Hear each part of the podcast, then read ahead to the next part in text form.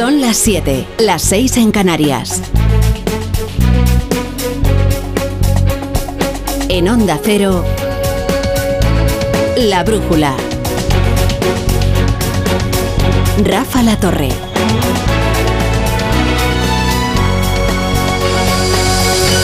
Antes de lo importante, lo urgente. Ahora les damos más detalles, pero aquí el avance. Ha sido detenida a su llegada a Barcelona la fugada Clara Punsatí. Si la han olvidado es normal. No es nadie. Solo una consellera secundarísima del gobierno de la Generalitat de Carles Puigdemont, que participó de los delitos del Pursés y que no ha podido ser juzgada todavía es una avanzadilla de Carlos Puigdemont, claro. Y esa es toda su importancia para la historia del delito político en España. De hecho, ha llegado a, Barcelona acompañada del incansable abogado puigdemoníaco Gonzalo Boye. Ahora el independentismo catalán quiere convertir esto en un gran acontecimiento político y propagandístico, pero tampoco conviene sucumbir al, circo. Eh, ahora les contamos más detalles. Sí, ha regresado a España Clara Punsati y en plan usted no sabe con quién está hablando. Este es el momento de su detención por parte de los Mossos de Escuadra. Es tan amable de acompañarme. Es, tan amable de acompañar-me, sisplau.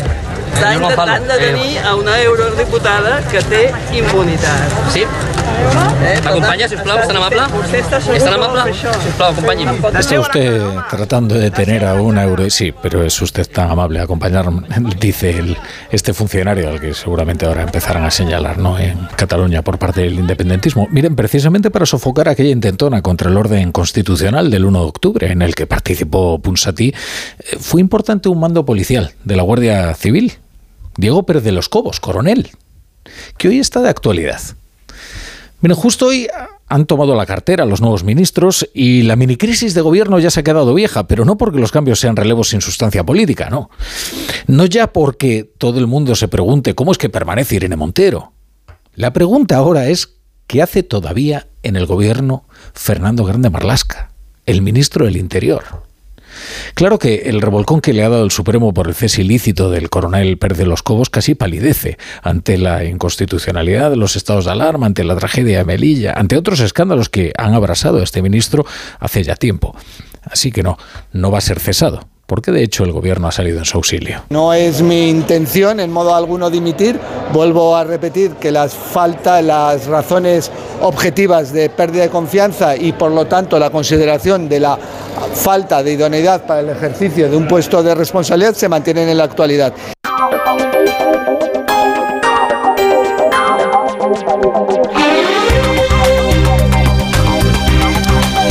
Bienvenidos a la Brújula, hoy, hoy en formato de bolsillo. Les contamos las noticias y a las ocho y media, a las siete y media en Canarias, ya cuando estén perfectamente informados, le cedemos la antena a Edu García y el Radio Estadio de Onda Cero para que vivan con ellos la ilusión de la nueva España.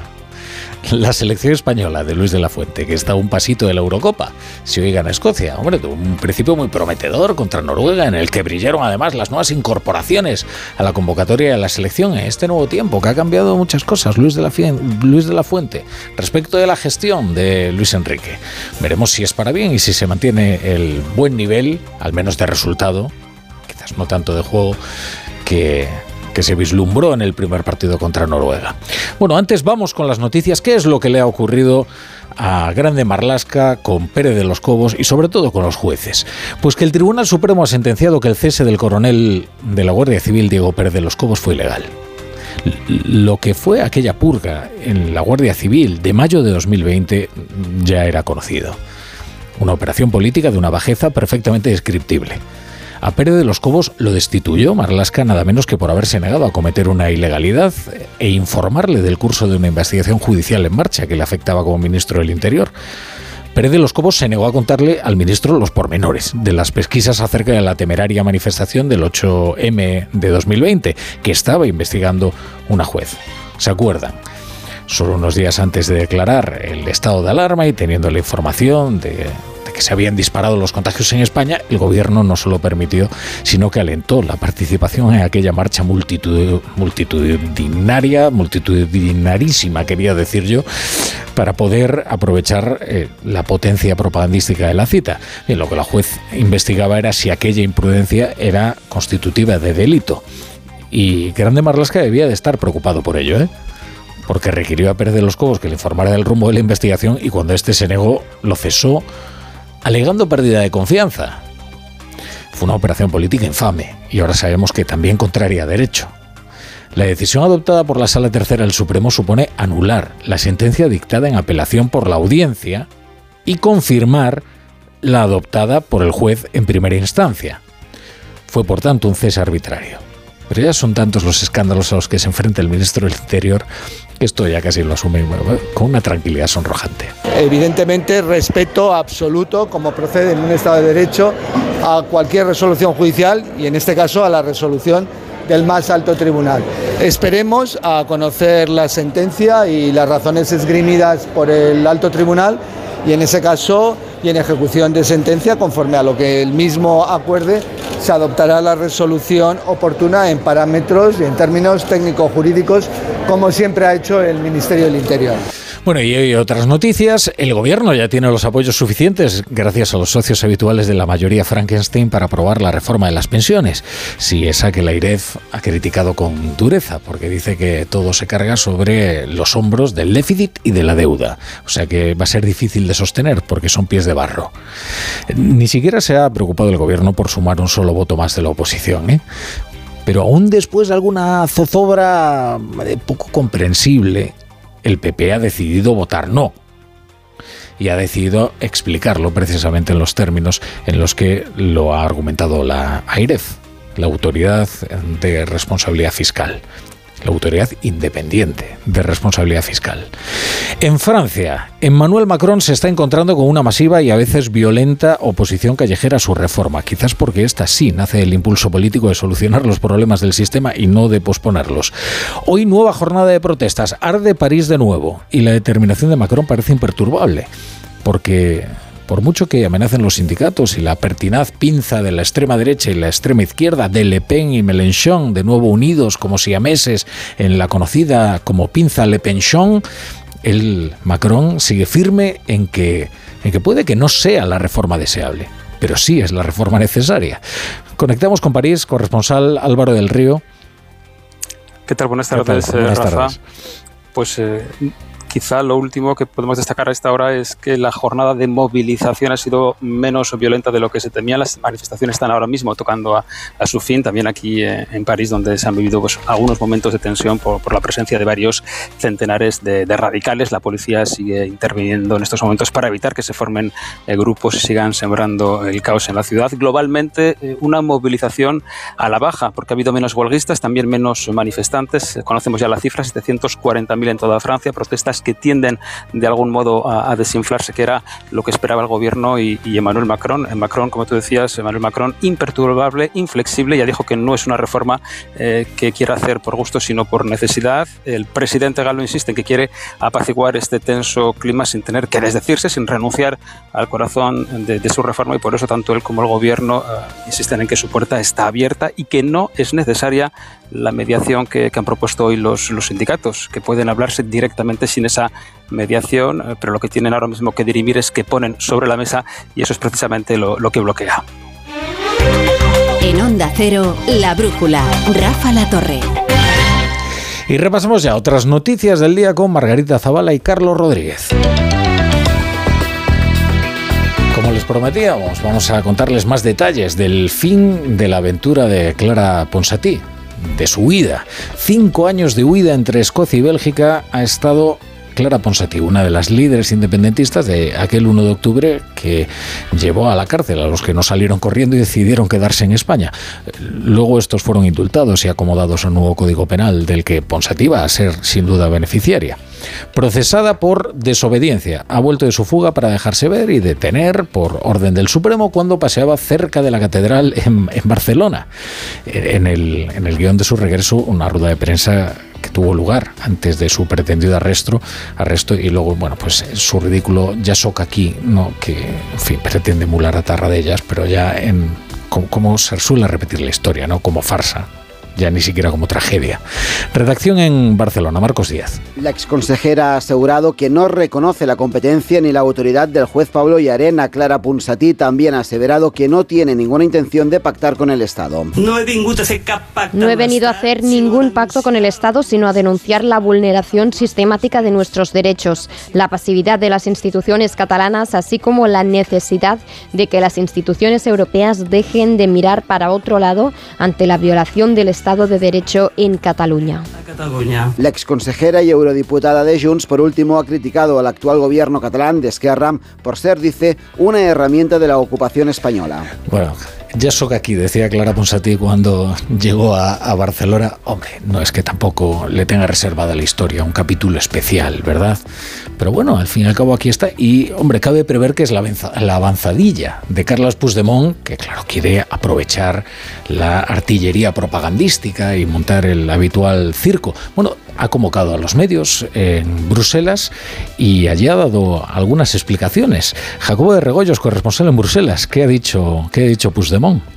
Bueno, pues no ha confirmado si efectivamente esto es una avanzadilla, Clara Ponsati, para que luego él venga a España. Se lo hemos preguntado.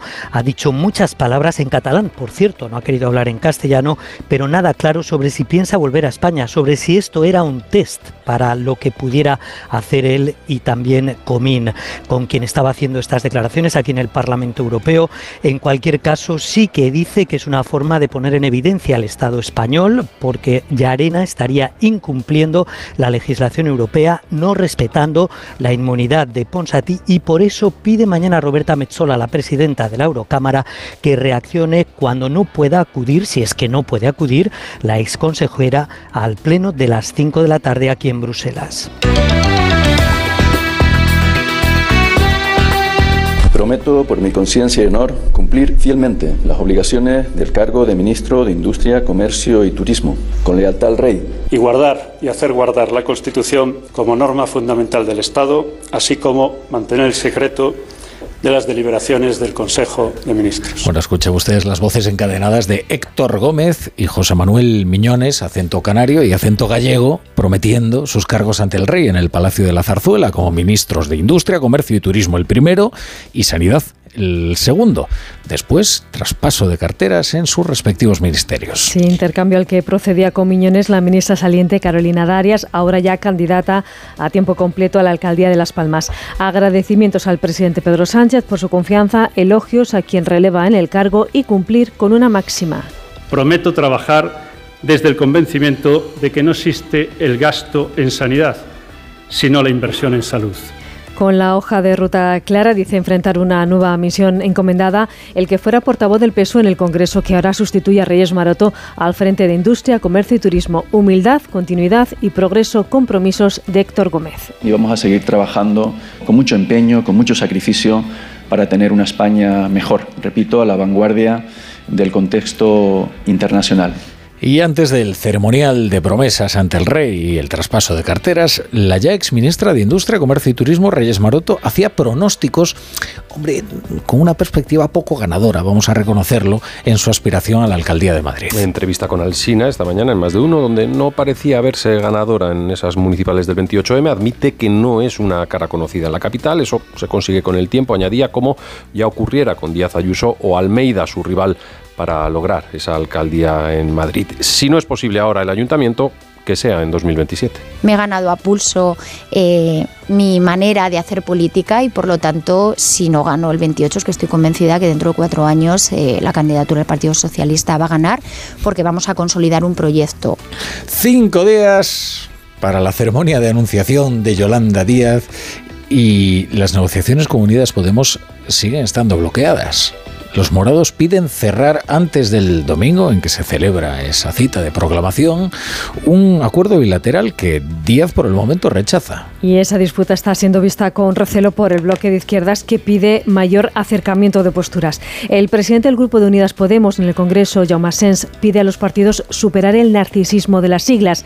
Se trata, por tanto, de llegar al 28 de mayo lo más aglutinados posible y en eso coinciden los interesados. Rufián de Esquerra, Aizpurúa de Bildu, Errejón de más País y Pisarelo de los Comunes. Creo que la izquierda hay dos cosas que no se puede permitir. La primera, robar, y la segunda es eh, la desunión La izquierda española no tiene otra alternativa más que, más que entenderse. Los métodos o las metodologías no se pueden ni se deben convertir en trincheras. Necesitamos mostrar que hay, que hay alternativa y mientras más plural y más eh, unitaria sea, pues mucho mejor. Bueno, pues ya ven cómo están las cosas a la izquierda del PSOE. Tampoco es que las relaciones entre el PSOE y Podemos estén atravesando su mejor momento.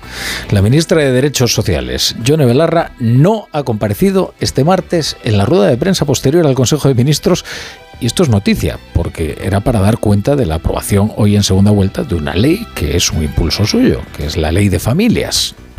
Una ausencia que el gobierno, la ministra portavoz Isabel Rodríguez en este caso, ha justificado porque no hay cambios sustantivos en el texto. Hombre, lo cual también es bastante discutible. Por cuanto a Yone Belarra primero la corrigieron y ahora pues la ningunea. Pero bueno, dice Isabel Rodríguez que dan prioridad comunicativa a otros asuntos como la economía. Ante la ausencia de Belarra, la encargada de responder a las preguntas sobre la ley de familias ha sido la propia portavoz del Gobierno, quien ha destacado el pleno reconocimiento jurídico de los distintos tipos de familias con la nueva normativa, así como la protección en lo que se refiere a crianza y cuidados. No obstante, minutos antes de la rueda de prensa posterior al Consejo de Ministros, la ministra de Derechos Sociales ha publicado un vídeo en sus redes sociales explicando la normativa. Demasiadas veces les hemos pedido a las madres y a los padres que sean su superheroínas y superhéroes, que lleguen a todo sin casi ninguna política de apoyo a las familias por parte del Estado. Esto tenía que cambiar. Por eso hoy me alegra muchísimo poder contaros que el Consejo de Ministros ha dado luz verde de manera definitiva a la nueva ley de familias. En unas semanas estará ya en el Congreso. Formas sensatas de invertir tu tiempo. ¿Invertirlo oyendo otra vez la historia de tu mejor amiga? Sí. Pero tener que esperar para hacerte una ecografía? No. Con Vivaz, el seguro de salud de Grupo Línea Directa Aseguradora, tienes acceso directo a más de 50.000 médicos especialistas, pruebas diagnósticas y más de 1.000 centros y hospitales. Desde solo 17,50 euros al mes sin copago. Porque si en salud no hay tiempo que perder, perderlo en una lista de espera no tiene sentido. Ven directo a vivaz.com o llama al 917-400-400. Consulta condiciones. ¿Otro día sin saber quién debe hacerse cargo de las averías en tu casa de alquiler? Hazte de legalitas en el 900-100-661 y un experto te ayudará a resolverlo. Y ahora por ser oyente de Onda Cero, ahórrate un mes el primer año. Legalitas y sigue con tu vida. Dos cositas. La primera, ahora que suben los precios de todo, tú también me lo has subido. La segunda, yo me voy a la mutua. Vente a la mutua con cualquiera de tus seguros y te bajamos su precio, sea cual sea. Llama al 91 555 5555. 91 555 5555. Por esta y muchas cosas más, vente a la mutua. Condiciones en mutua.es. Como profesional, vives optimizando. Optimizas tu tiempo para ir de un sitio a otro. El espacio de tu vehículo que quepa todo. Nuevo Renault Kangoo Furgon E-Tech está hecho para ti. 100% eléctrico y hasta 300 kilómetros de autonomía, la mejor de su categoría, con optimización de la carga y apertura lateral de 1,45 m para aquellos que nunca paran. Nuevo Renault Kangoo Furgon E-Tech 100% eléctrico, con la mejor autonomía de su categoría. Ven a probarlo a la red Renault, empresa colaboradora de la Andalucía Valderrama Masters. Me levanto a las 7, a las 9 entro a trabajar, salgo a las 6, pongo la lavadora, la compra, la cena. Con Revital puedes con eso y con mucho más. Revital con jalea real mantiene tu energía a lo largo del día. Revital de Pharma OTC. Ven a Navarra, recorre bosques mágicos y paisajes lunares, descubre sus mitos y leyendas, visita cuevas embrujadas, aprecia el legado del Camino de Santiago y disfruta de su exquisita gastronomía. Navarra te propone otro turismo, un turismo sostenible. Déjate impregnar por la huella de Navarra. El sábado 1 de abril Gente Viajera se hará en directo desde Estella Lizarra, una ciudad con esencia jacobea y magníficas joyas románicas. Con el patrocinio de Turismo de Navarra, Gobierno de Navarra. Nafarroaco Gobernua. El sábado 1 a partir de las 12 del mediodía, gente viajera en Navarra, con Carlas Lamelo. Te mereces esta radio. Onda Cero, tu radio.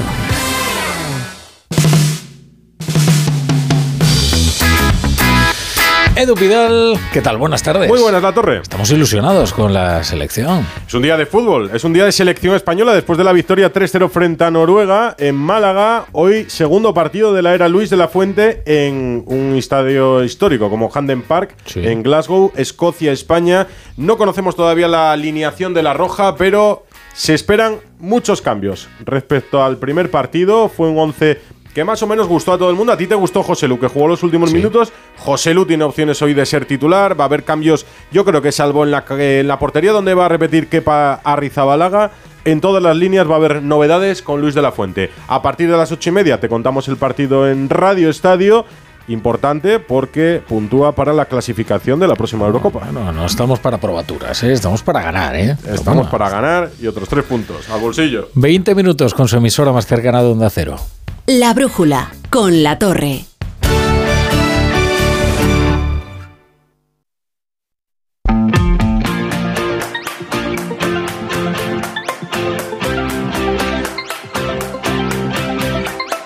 La Brújula de Madrid.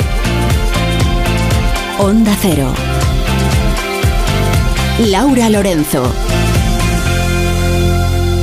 ¿Qué tal? Buenas tardes. Tras las incidencias que les venimos contando en el servicio de cercanías, el Gobierno central acaba de anunciar que aumenta en más de 1.500 millones de euros su plan de inversiones para los servicios de cercanías en Madrid hasta los 6.673 millones de euros para actualizar la red, ampliarla y mejorar el servicio con nuevo material rodante. Este importe, unos 2.280 millones de euros, corresponden a la adquisición de nuevos trenes que comenzarán a estar operativos a partir del año 2025 de forma escalonada hasta 2029. Es lo que está explicando a esta hora el Ministerio de Transportes. Ayer ya les dábamos cuenta de una nueva incidencia que afectaba a varias líneas de la zona centro de Madrid y a esta hora de la tarde una avería en la infraestructura de la estación de Atocha provoca retrasos en un total de siete líneas de cercanías. Es un suma y sigue que hoy la presidenta Isabel Díaz Ayuso ha cuantificado en tiempo y dinero de lo que nos cuesta a los madrileños estos problemas. Uno de cada cinco viajeros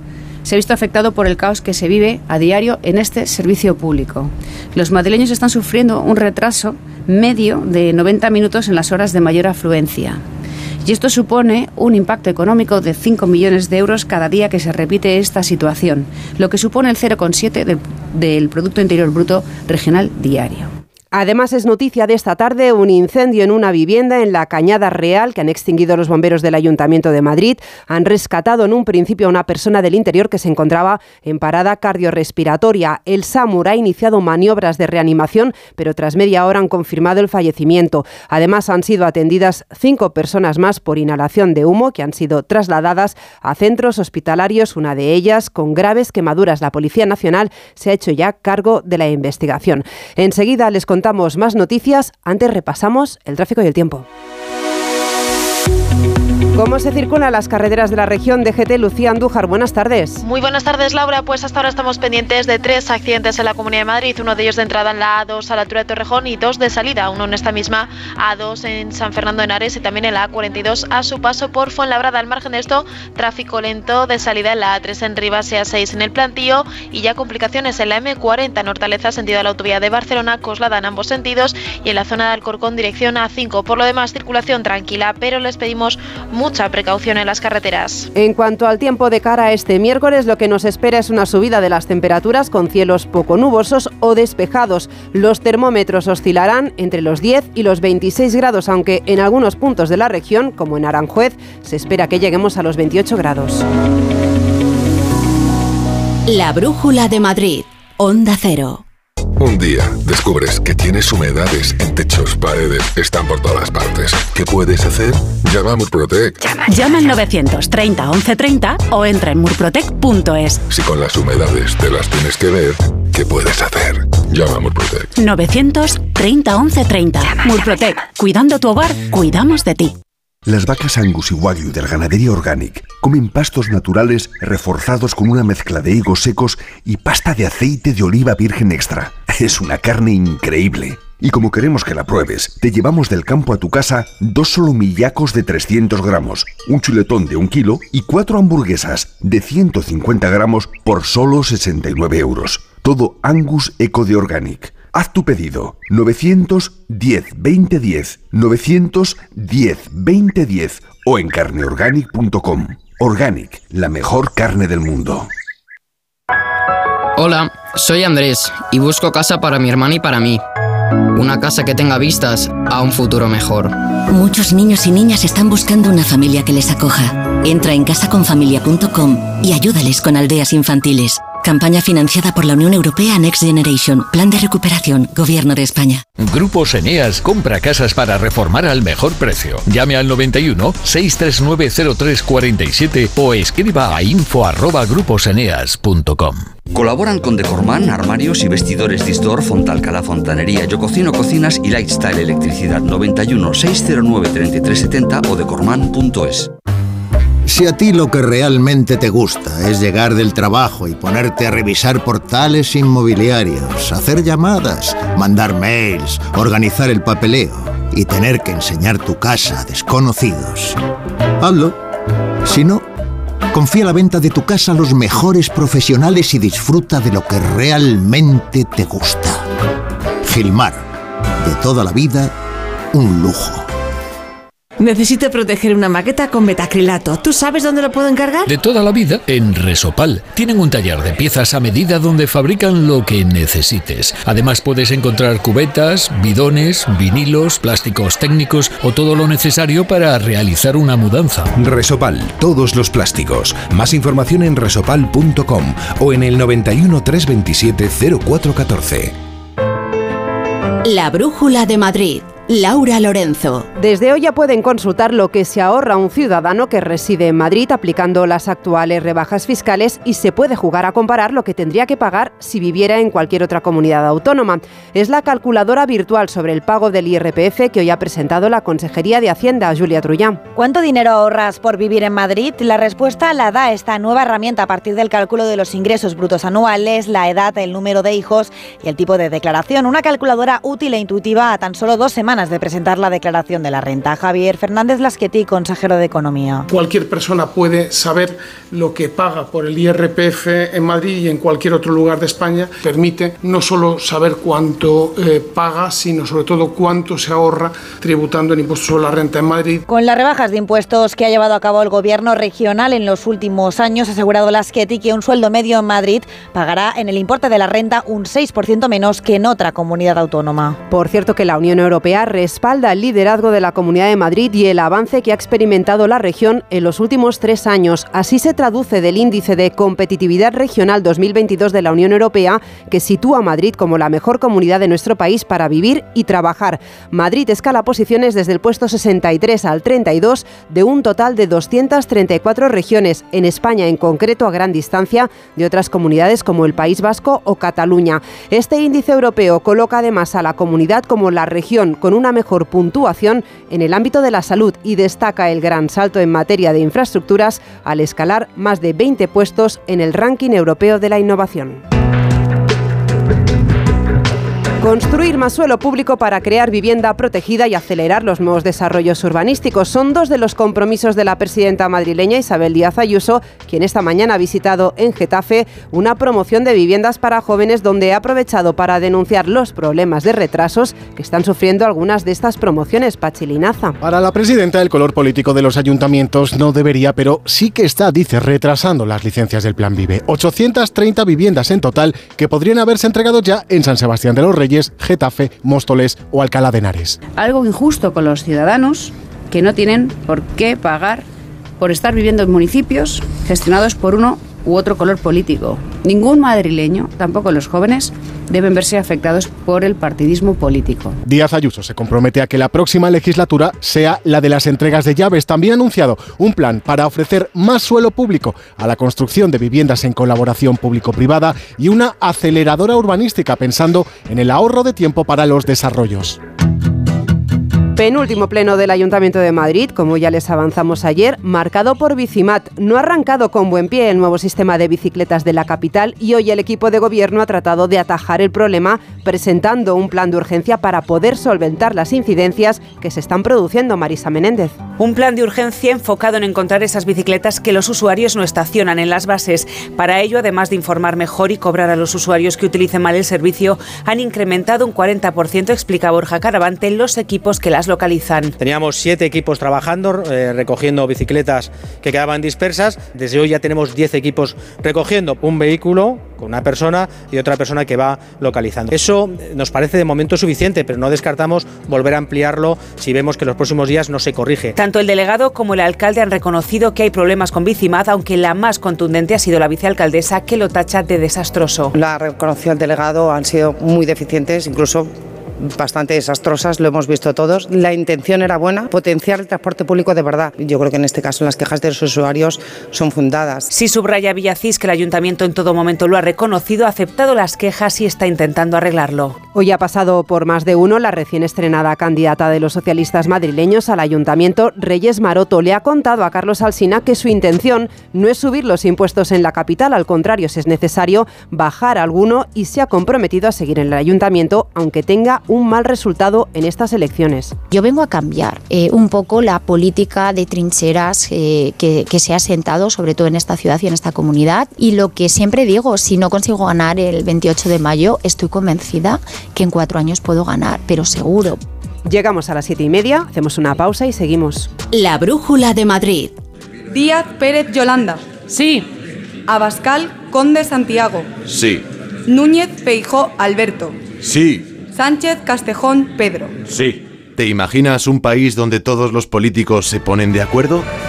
Sucedió en España. Descúbrelo en Puy a partir del 1 de abril. Llega la semana sin IVA de Ocasión Plus. Mínimo 21% de descuento en más de mil coches. Solo esta semana. Solo esta semana. ¡Corre! ¡Las mejores ofertas vuelan! Ocasión Plus. 16 centros en Madrid. Nuevas tiendas en Fuenlabrada, Arganda y Torrejón. Localiza tu centro más cercano en ocasiónplus.com. Abierto sábados y domingos.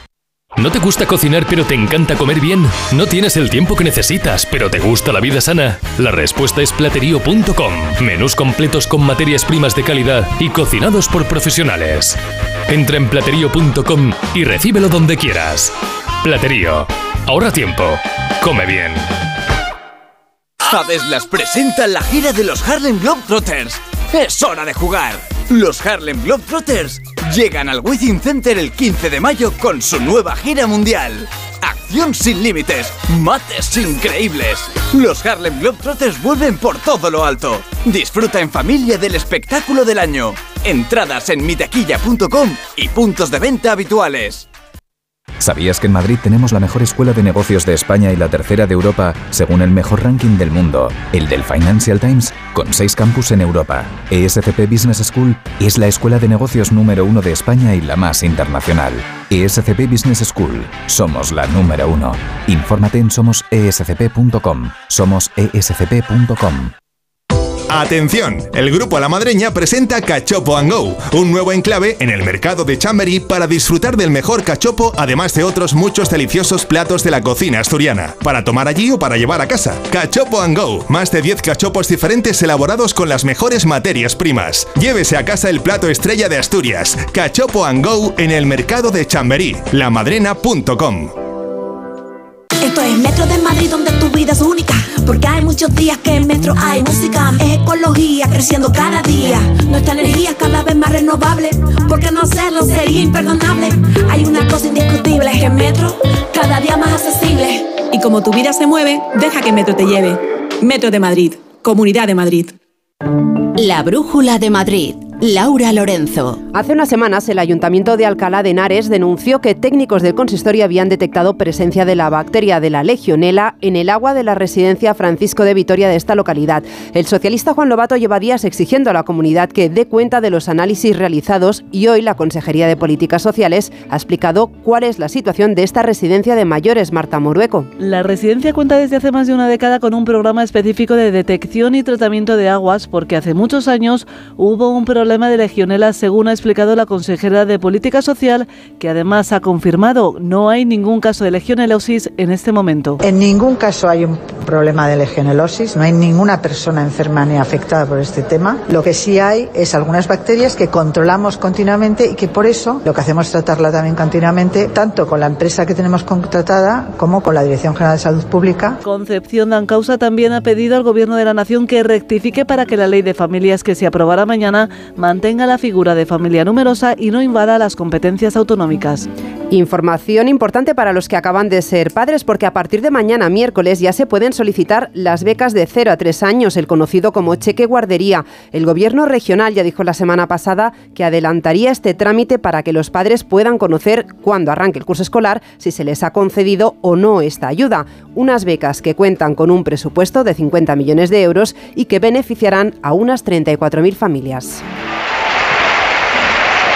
Mm-hmm. Tiempo ya para el deporte con Gonzalo Palafox. Buenas tardes. ¿Qué tal, Laura? Muy buenas. Hoy tenemos fútbol, juega la selección española, pero estamos muy pendientes también de este encuentro amistoso entre Perú y Marruecos, sobre todo por los incidentes que se producían ayer por la noche, ¿verdad? Sí, se va a disputar a las nueve y media en el Civitas Metropolitano y evidentemente con esos rescoldos todavía de lo sucedido anoche en el hotel de concentración de la selección peruana. Ese incidente entre la Policía Nacional y los jugadores del combinado sudamericano que acabó con el guardameta de Perú, Pedro Gallés, en comisaría por golpear a un agente. Eso sí, a las 3 de la mañana fue puesto en libertad sin cargos. La Federación Peruana ha emitido un comunicado repudiando cualquier tipo de violencia y pidiendo que el partido de hoy sea una fiesta, que eso es lo que queremos todos. Esto en Madrid, pero lo que nos interesa a nosotros está en Glasgow, donde en poco más de una hora la selección española se enfrenta a Escocia en el segundo partido de clasificación de los de Luis de la Fuente ya con 11. Equipo de enviados especiales de Onda Cero, Fernando Burgos, muy buenas. Hola, ¿qué tal Gonzalo Palafox? Amigas y amigos de Onda Cero, son las 18 horas y 36 minutos. Y a ver cómo lo digo. Hay una revolución casi, casi total en el 11 titular de Luis de la Fuente en relación al equipo que jugó el pasado sábado en Málaga frente a Noruega. Ocho cambios en el equipo inicial solo se mantienen Kepa Rizabalaga en portería y el doble pivote que componen Rodi Hernández, hoy capitán, y Miquel Merino. El resto son nuevos futbolistas en el equipo titular. Juega Pedro Porro en la derecha como lateral derecho, José Luis Gallá en la izquierda, pareja de centrales, el hoy debutante David García, el futbolista de Osasuna, e Íñigo Martínez. Por delante de Rodrigo Hernández y Miquel Merino van a jugar en la derecha Jeremy Pino, en la izquierda Miquel Oyarzábal y en el enganche en la media punta Dani Ceballos. Y arriba no juega Morata, lo va a hacer el héroe del pasado sábado en Málaga, José Lumato. Dos goles ante los noruegos, pues ese es el equipo. Con ocho cambios, temperatura alrededor de los 10 grados. Están hablando en el césped Luis Rubiales y Albert Luque, el presidente y el director de la selección española. Hay jugadores sobre el rectángulo de juego, los suplentes, veo a Nico Williams, veo a Yago Aspas, veo a Carvajal. En definitiva, que España se enfrenta a Escocia con ese 11, con muchos cambios de parte del seleccionador, nuevo seleccionador, Luis de la Fuente. Gracias, Fernando. Un partido que vamos a vivir a partir de las ocho y media en Radio Estadio. En el otro encuentro del Grupo de España están empatando Georgia y Noruega a uno. Eh, estas semanas de selecciones, pero también estamos pendientes en el Real Madrid del estado de Thibaut Courtois. Recuerdo que los blancos juegan la próxima semana la vuelta de semifinales de Copa del Rey ante el Fútbol Club Barcelona en el Camp Nou. Veremos si puede estar el portero belga. La sub-21 está jugando desde las seis y media de momento al descanso, partido amistoso en Vans, 0-0 ante Francia y para cerrar, mañana hay básquet, juega el Madrid, Euroliga en el Wizzing ante Fenerbahce. Hasta mañana, Gonzalo. Chao, chao. La Brújula de Madrid, Onda Cero. Las vacas Angus y Wagyu de la ganadería Organic comen pastos naturales reforzados con una mezcla de higos secos y pasta de aceite de oliva virgen extra. Es una carne increíble. Y como queremos que la pruebes, te llevamos del campo a tu casa dos solomillacos de 300 gramos, un chuletón de un kilo y cuatro hamburguesas de 150 gramos por solo 69 euros. Todo Angus Eco de Organic. Haz tu pedido 910 2010 910 2010 o en carneorganic.com. Organic, la mejor carne del mundo. Ahora solo piensa en disfrutar de tu Audi, porque de todo lo demás se ocupa Audi Selection Plus. Conduce tu Audi seminuevo o de ocasión con entrega inmediata, control de calidad de hasta 289 puntos de chequeo, financiación a medida y otros beneficios únicos. Y si visitas tu concesionario más cercano, podrás tasar gratuitamente tu vehículo con opción a compra. Con Audi Selection Plus todo son ventajas. Consulta condiciones y vehículos disponibles en Audi Retail Madrid. El Teatro Lara coge esta noche una actuación muy especial. En el marco del Festival de las Estrellas, una oportunidad para disfrutar de Salvador Sobral, uno de los artistas portugueses con una mayor proyección internacional que ofrecerá un recorrido por sus tres discos y con alguna que otra sorpresa de su próximo trabajo que llegará a finales de este año. Sobral adquirió popularidad en 2017 tras ganar el Festival de Eurovisión con esta canción compuesta por su hermana Luisa Sobral, también cantante y compositora. Ahora Sobral llega para presentar su nuevo trabajo del que dará algunas pistas en este concierto. En la realización de este informativo ha estado Juanma Frasquet. Nosotros volvemos mañana con más noticias de Madrid.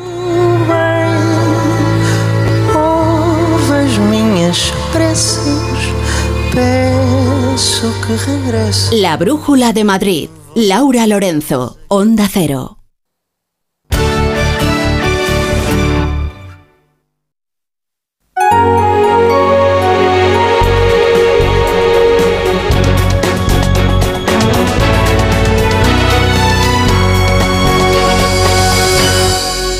A las 8 menos 20, las 7 menos 20 en Canarias, esto es la brújula de Onda Cero y estas son las noticias que tienen que conocer a esta hora para estar bien informados. La eurodiputada de Junts per Cat, Clara Ponsatí, ha vuelto a España tras permanecer cinco años huida de la justicia. Los Mossos ya la han detenido aplicando la orden del Supremo por un delito de desobediencia por facilitar el referéndum del 1 de octubre. Desde Bruselas, Puigdemont y Tony Comín reconocen que ellos no pueden volver a España porque su situación jurídica es diferente. El Tribunal Supremo ha anulado el cese del coronel Diego Pérez de los Cobos como jefe de la comandancia de la Guardia Civil de Madrid en mayo de 2020. Esta tarde, en el Senado, el Partido Popular ha pedido la dimisión del ministro del Interior. Marlaska insiste en que no va a dimitir y que a día de hoy se mantiene la pérdida de confianza que provocó su cese. Nueva jornada de manifestaciones en Francia. Si los sindicatos obligaron a cerrar ayer el Louvre, hoy han cerrado el acceso a la Torre Eiffel. Esta tarde han vuelto las cargas policiales contra un centenar de radicales. Macron ha rechazado la oferta de mediación planteada por los sindicatos sobre la reforma de las pensiones. El nuevo ministro de Industria, Héctor Gómez, y de Sanidad, José Manuel Miñones, han prometido hoy su cargo en sus respectivas tomas de posesión. Gómez ha dicho que espera poner a España en la vanguardia de Europa y el mundo. Miñones ha asegurado que no existe gasto en sanidad, sino inversión en salud. Hoy hemos escuchado a Esquerra, Bildu, Más País y a los comunes pedirle a Unidas Podemos y a Yolanda Díaz que acerquen posturas apenas cinco días de que se presente la plataforma Sumar. El portavoz de la formación morada en el Congreso asegura que hay que superar el narcisismo de las siglas. El Consejo de Ministros ha aprobado la ley de familia que continúa el trámite parlamentario, aunque la ministra de Derechos Sociales, Yone Belarra, no ha comparecido. Ante su ausencia se le ha preguntado a la ministra portavoz, que la ha justificado asegurando que la prioridad es hablar ahora de cuestiones económicas. El Consejo también ha aprobado extender la excepción ibérica hasta finales de año después del acuerdo entre el Ejecutivo y la Unión Europea. La medida permite limitar el precio del gas en el mercado mayorista de la electricidad más allá del 31 de mayo, que era la fecha marcada en un principio. En Castellón se sigue trabajando para controlar el incendio, que ya tiene un perímetro de 55 kilómetros y que ha calcinado más de 4.600 hectáreas. Simo Puig ha confirmado que estamos en horas decisivas para frenar el avance del fuego, aprovechando que el tiempo acompañe antes de que se vuelva a disparar la temperatura en la zona. La brújula con la torre.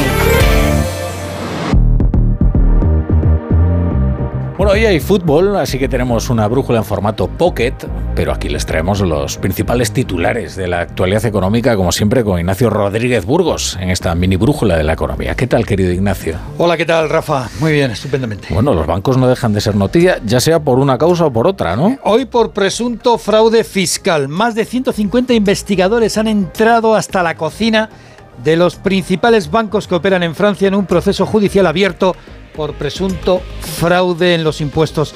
Las investigaciones se centran en las sedes de Société Générale, BNP Paribas, su filial es San, en las filiales centrales en París de Natixis y del británico Hong Kong Shanghai Bank. O sea, que están ahí. Sí, que éramos, que éramos pocos y varios Société Générale y BNP Paribas y, y la banca francesa. ¿no? Bueno, sabes que hay una obra francesa muy interesante sobre el mundo fiscal que se llama La Cena de, los, idiotas. Bueno, pues no sabemos cómo va a terminar esto, pero bueno, las operaciones están dirigidas por 16 magistrados franceses y otros 6 fiscales alemanes y tratan de dilucidar un presunto fraude fiscal de varios miles de millones de euros, según dice Le Monde, por el sistema Cum Cum. ¿Y qué es el sistema Cum Cum? Me preguntas. Cada día me traes una novedad, a ver. Sí, sí, esto, bueno, la verdad es que en esto de las finanzas se aprende todos los días algo nuevo. Es un fraude que intenta evitar el pago de la retención fiscal en el reparto de dividendos de los bancos, es decir, de los beneficios bancarios. ¿Y cómo se hace? Pues prestándose los títulos bancarios entre diversos países y al final, como no está aquí, como no está allí, no te retengo aquí, no te retengo allá, conclusión, que no pagan. Conclusión, que es una cochinada. Bueno, el blanqueo agravado de capitales presunto aparte de presunto fraude fiscal. O sea que esto puede terminar muy mal para el método cierta cum, cum. El método, cum, cum, se lo resumimos, es una cochinada. Bueno, y, y seguimos con, con, el sistema financiero porque el Banco de España calcula en 400 millones de euros la exposición de los, bancos españoles eh, a Credit Suisse. Sí, la exposición en Credit Suisse es modesta en comparación con el negocio bancario español y europeo, apenas 400 millones. El Banco de España no ha detectado tampoco una salida extraordinaria de depósitos. Eso sí, insiste en la conveniencia de que los bancos utilicen sus dividendos para reforzar eh, capital y dice que la situación de nuestras entidades no tiene nada que ver con la de Silicon Valley, que aquí está garantizado los depósitos, los dineros de los ahorradores por el Fondo de Garantía de Depósitos. Oye, pero, es una cosa que se repite mucho. Pero en Europa la desconfianza en los bancos sí, sí está haciendo mella, ¿no? Pues fíjate los datos, estos son tremendos. En los últimos cinco meses ¿Eh? los clientes bancarios han retirado más de 214 mil millones de euros de las entidades financieras de la eurozona, que ya es dinero, ¿eh? Pero este movimiento comenzó antes que las turbulencias bancarias en California con el Silicon Valley o de Credit Suisse. También tiene mucho que ver que la rentabilidad de la deuda pública es mucho mayor que la rentabilidad que dan los bancos. Los bonos del tesoro, los bonos del tesoro, que hablamos tanto las letras, de la economía y esas colas que hay en el Banco de España, claro. La gente lo que quiere es rentabilidad, ¿no? Claro. Y va a buscarla. si te lo da el Estado. Claro. Encima más seguro. Oye, y, y, estamos en vísperas, de, esta es la otra noticia, de la aprobación de, de, la última reforma de las pensiones. El gobierno ya se ha garantizado una mayoría para sacarla adelante, sin la necesidad de los votos del Partido Popular. Así que la convalidación del decreto será el jueves en el Congreso. ¿Sí? Hoy vemos que el gasto mensual en el pago de pensiones se acerca a lo mensual, ¿eh? mensual, a los 12.000 millones. El gasto mensual en pensiones ha crecido más del 10% en el mes de marzo de este año respecto a marzo del año pasado. Se han pagado 11.950 millones de euros solo en la nómina de pensiones. Esto viene a ser algo así como el 11,7% del PIB. Hay que apuntar que la pensión media del sistema está en 1.190 euros al mes, pero las nuevas altas de jubilación, y aquí está el dato, alcanzan ya los 1.524 euros por paga. Y eso te demuestra cómo va entrando los nuevos jubilados, que son los primeros baby boomer, con mejores salarios y por lo tanto con mejores pensiones. Bueno, ¿qué, qué tal estás viendo la selección española de, Muy bien. de la fuente? ¿Bien? A ¿Sí? mí me parece bien. Ha entrado gente. Sí, muy yo también lo creo. ¿eh? Yo también gente que creo. mete goles nada más entrar. Ah, José Lu. José Lu, Ah, tú eres de los míos también. Bueno, Dos golitos. fantástico, fantástico. ¿Eh? Bueno, a ver, a ver si ahora no nos desmiente. Bueno, José Lu, porque, oye, ya veremos a ver hoy. gracias, Ignacio. Hasta ahora. La brújula. La torre. Si tienes tu casita en la playa, es lógico y normal que te preocupe algo así. Llegar allí es un relax, pero antes de llegar pienso, ¿y si en estos meses sin venir ha entrado alguien en casa y no me he enterado? Pues con Securitas Direct tienes la mejor solución, porque con su alarma antiocupación, la policía tendría pruebas de que han entrado en tu casa y podrían actuar para desalojarlos cuanto antes. Porque tú sabes lo que te preocupa y ellos saben cómo solucionarlo. Llama ahora al 900-272-272 o entra en securitasdirect.es. Con cebolla. Sin cebolla. Con cebolla que le da alegría. Sin cebolla, que es muy fuerte. Aunque el mundo se divida entre tortilla con cebolla o sin cebolla, en Opel Service elijas lo que elijas, siempre elegirás muy bien. Cambia tus neumáticos con un 2x1 en las mejores marcas. Pide tu cita ahora y haz tu mejor elección. Condiciones en opel.es. En Onda Cero, La Brújula. Rafa La Torre.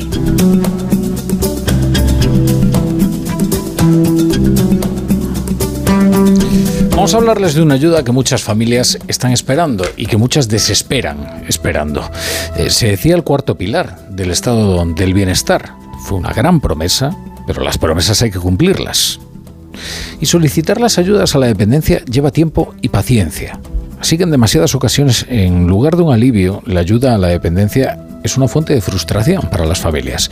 ¿Cuáles son las dificultades se encuentran los, los dependientes y, aquellos que, les acompañan? El principal, la burocracia, que desanima a los solicitantes. Son trámites largos, son trámites complicados, que llegan a un momento en el que la familia debe ocuparse casi al 100% a la atención de los suyos, a los que en un determinado momento además no puede dejar solos. El tiempo de tramitación de estas ayudas supera el año y a veces cuando la ayuda llega, y esto es lo más trágico de todo, el beneficiario ya ha fallecido. Un reportaje de Diana Rodríguez. El 20% de quienes engrosaban las listas de espera en 2022 no llegaron a tiempo, murieron en el limbo de la dependencia. En total, 45.360 personas que no pudieron cobrar la ayuda ni ser atendidos. Casi 354.000 personas, en este caso, viven atrapadas en ese limbo y en sus eternos trámites burocráticos. Una espera demasiado larga para las familias que buscan dignidad para sus mayores y dependientes. Que se más prisa porque hay cosas que no, no pueden esperar, que lo lleven más al día. Todo el tema de la ayuda a la dependencia y por eso tenemos que seguir trabajando y cuidar a los mayores. Mi padre está en la cama y pues hay que hacérselo todo, darle de comer, cambiarlo porque lleva pañales y todo. Bueno, ella está un poco mejor, ella está en tratamiento de quimio. Entonces pues no está tan mal porque ella sí se levanta y sí se mueve y tal, pero eso no se pueden dejar solo. Antonia de Murcia hace malabares en el trabajo y cuida de sus padres sin ninguna ayuda más que la que le ofrece Cruz Roja, el mismo caso que María, cuidadora no profesional en Albacete. Es un trabajo a tiempo completo, 24 horas los 7 días de la semana y es muy duro. El proyecto de cuidadoras de Cruz Roja es mi tabla de salvación. Son las personas que nos cuidan a nosotras, donde acudimos cuando tenemos un problema y nuestro apoyo psicológico y las personas que nos sacan del pozo profundo en el que caemos en muchas ocasiones. Según los últimos datos del Observatorio de la Dependencia, en 2022 la media de espera fue de 344 días, un drama para mucha gente vulnerable, como nos cuenta Álvaro Revilla de la Asociación Estatal de Directoras y Gerentes de Servicios Sociales. El tiempo de tramitación, es decir, el tiempo medio desde que una persona solicita la, solicita la dependencia hasta que recibe un servicio o prestación vinculado al sistema es prácticamente un año, 344 días. Sin embargo, vemos como hecho positivo que se redució en 67 días este tiempo en este, en este año 2000, 2022. Llama la atención también que el 40% de quienes están en esas listas de espera viven en Cataluña y sobre la mesa otro dato demoledor. Si seguimos a este ritmo e incluso si no hubiera nuevas solicitudes, harían falta al menos 11 años para alcanzar la plena atención en España. Bueno, y tenemos para entender lo que está ocurriendo al otro lado de la línea a un trabajador social de profesión con mucha experiencia y que conoce muy bien la situación. Es José Manuel Ramírez, presidente de la Asociación Estatal de Directores y Gerentes de Servicios Sociales. José Manuel, ¿qué tal? Buenas tardes. Hola, muy buenas tardes. La verdad es que estos datos eh, nos están inquietando mucho. El 20%, o sea, tanta gente eh, está esperando la ayuda tanto tiempo que, que muere sin haberla recibido verdaderamente es dramático y esto además ha sucedido durante mucho tiempo. En España, cada 12 minutos fallece una persona en las listas de espera de la dependencia. Es verdad que no fallece por no tener la prestación o servicio que le corresponde por derecho, pero sí que fallece con una menor calidad de vida, con una menor dignidad, porque el Estado no ha cumplido con una ley que es la ley de dependencia y que debería de garantizar una serie de atenciones a esas personas tan vulnerables que desgraciadamente fallecen 126 personas todos los días en España en esas listas de la dependencia. Claro. Además, esta fue una de las grandes promesas, ¿no? Se decía el cuarto pilar del estado de bienestar. ¿Y, qué es lo que está fallando? ¿O qué es lo que ha fallado? ¿Que es falta de dotación presupuestaria o, burocratización de la administración pública? Bueno, fundamentalmente eh, lo que está fallando es, por una parte, eh, la asfixia económica que se produjo con los grandes recortes económicos desde el año 2012. Se recortó el nivel mínimo de financiación, se recortó, se suprimió el nivel acordado, esto supuso un quebranto económico de 6.300 millones de euros. Y por otra parte, no es una cuestión solo de dinero, porque es cierto que se ha hecho una gran inversión, pero también es cuestión de eh, procedimientos burocráticos. A veces la telaraña que se genera en este procedimiento, porque no existe la prescripción facultativa, lo que existe es un procedimiento administrativo y misericordia con la gente que no puede esperar, porque el 54% de las personas dependientes son mayores de 80 años. Entonces, también ocurre que hay comunidades autónomas que su desidia e impericia hace que no funcione, porque hay comunidades autónomas como Castilla y León, por ejemplo, que cumple con la, la norma, solo tarda 180 días que es lo que establece el procedimiento administrativo. Pero hay otras comunidades autónomas, como Canarias, que tardan 950 días en atenderlo. Claro, una diferencia, bueno, según uno viva en una comunidad o en otra, va a recibir esa ayuda o probablemente muera sin haberla recibido, claro. Eh, usted que, que, lo conoce bien, ¿cómo, ¿cómo le cambia la vida a un dependiente y a su familia eh, si reciben eh, esa ayuda a la dependencia? Miren, fundamentalmente le cambia por tener garantizado un derecho. Una persona que tiene la prestación de la dependencia puede tener un servicio de ayuda a domicilio garantizado que van a ayudarle a su casa, a hacerle tareas domésticas, aseos personales, cuidados personales, o bien puede tener un centro de día que le acompañan, piensen ustedes en una persona con Alzheimer, que puede ir a un centro de día para retrasar lo que sería el desarrollo de esa enfermedad, o bien, desgraciadamente, hay casi 200.000 personas que tienen que una prestación, un servicio que es el de la residencia, cuando ya no se puede quedar en casa. Imagínese lo doloroso que es para esa familia o de esa persona que no puede ingresar en una residencia por, por la falta de la, de la, de la desidia e impericia de algunas comunidades autónomas que no gestionan de acuerdo con los procedimientos de la dependencia que tendrían que ser como en la sanidad o como en la educación. Claro. Fíjese, ahora que hablamos de las pensiones, ¿no? Estamos con la reforma cuestas, mencionamos mucho la curva demográfica, ¿no? Y cómo se nos avecina la jubilación de la generación del baby boom. Eh, claro, eh, esto lo que explica es que cada vez va a ser más importante eh, las ayudas a la dependencia, es decir, cada vez va a necesitarla una proporción mayor de la sociedad porque estamos en una sociedad que no solo está envejecida, sino que se está envejeciendo, ¿no? Claro, eso es lo que deberían entender nuestros gobernantes. Nuestros gobernantes deberían entender que esto es un asunto de Estado. A todos nos concierte, todos a lo largo de nuestra vida vamos a vivir o vamos a convivir con una persona que está en situación de dependencia, por lo cual a todos nos impele defender un sistema que proteja a esas personas tan vulnerables. Pero si hay gobernantes que no tienen alma, que cojan una calculadora y el sistema de atención a la dependencia genera por cada millón de euros de, inversión pública, 41 puestos de trabajo estables, directos y no deslocalizables. Como bien usted dice, son estables porque aquí vamos a tener personas mayores para siempre. Son directos porque se contrata fundamentalmente a mujeres, que son las auxiliares de hogar, las auxiliares de clínica, que van a cuidar. Y, y son no deslocalizables porque las personas mayores van a seguir viviendo en, nuestra tierra, no, no se van a ir a otro país que la mano de obra sea más barata. Y además genera un 41% de retornos económicos a través del IRPF, los impuestos de sociedades, los impuestos que pagan las empresas y entidades sociales que tienen los servicios. O sea que a todos nos interesa que este sistema de atención a la dependencia se desarrolle para cumplir justicia social, pero también entendiéndolo desde el punto de vista de la inversión económica que tanto necesitamos en este país. Y ahora que lo menciona, le voy a preguntar por cómo está, llamémosle la parte activa de esta ley de la de esta ayuda a la dependencia, ¿no? Que son los trabajadores que acuden a cuidar, ¿no? De los de los dependientes. ¿Están eh, con unas condiciones mm, como corresponde o se encuentran precarizados como tantos trabajadores ahora y desbordados? Si hay algo que este sistema mm, es injusto también es el cuidar al que cuida. Y verdaderamente las personas tienen sueldos muy rácanos. Y además no se ha considerado. Nosotros lo hemos pasado muy mal en la pandemia. Pero hacer este trabajo, el trabajo no humilla nunca a nadie, a nada. Pero es verdad que este trabajo no está bien remunerado. No es un trabajo eh, que esté prestigiado y que además se pague conforme es debido. Necesitaríamos subir los sueldos de estas personas para poder eh, garantizar primero estabilidad y segundo porque a veces incluso es muy difícil encontrar a personas para que vengan a trabajar en una residencia o en un centro de día o en un centro o un servicio domiciliario, sobre todo en zonas eh, rurales y en zonas más despobladas.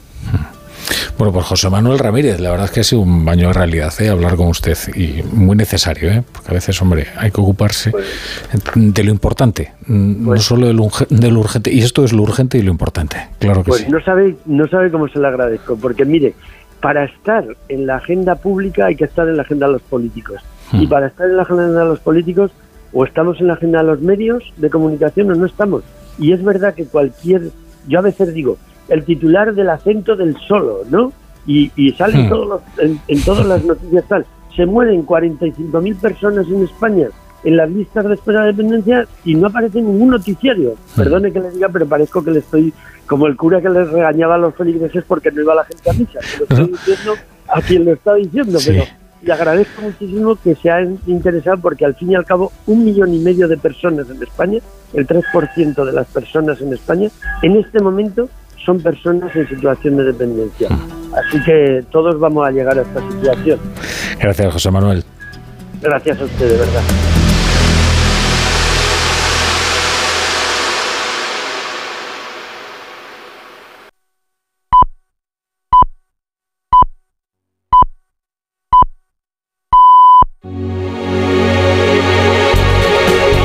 Son las 8, las 7 en Canarias. En Onda Cero, La Brújula. Rafa La Torre.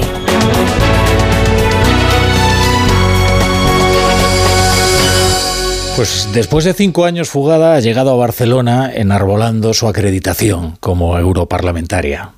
Clara Ponsatí. Una caricatura.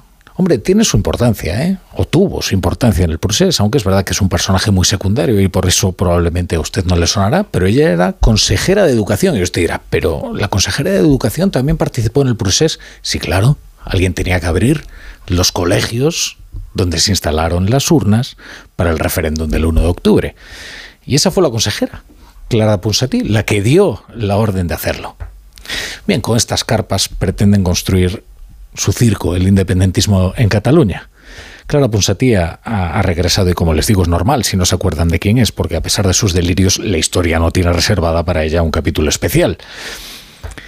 Era una consellera de la Generalitat de Puigdemont que incurrió ahora en un posible delito de desobediencia, porque se va a beneficiar, claro, de la reforma del Código Penal hecha a la medida de los socios del gobierno, con lo cual sus delitos no conllevan una pena de prisión.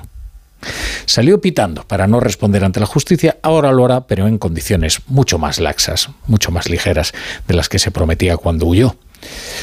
Este es el momento en el que un mozo de escuadra la detenía mientras ella clamaba aquello tan español, tan español del usted no sabe con quién está hablando. És tan amable d'acompanyar-me. És, és tan amable sisplau. Parlo. intentant detenir a una eurodiputada que té immunitat. Sí?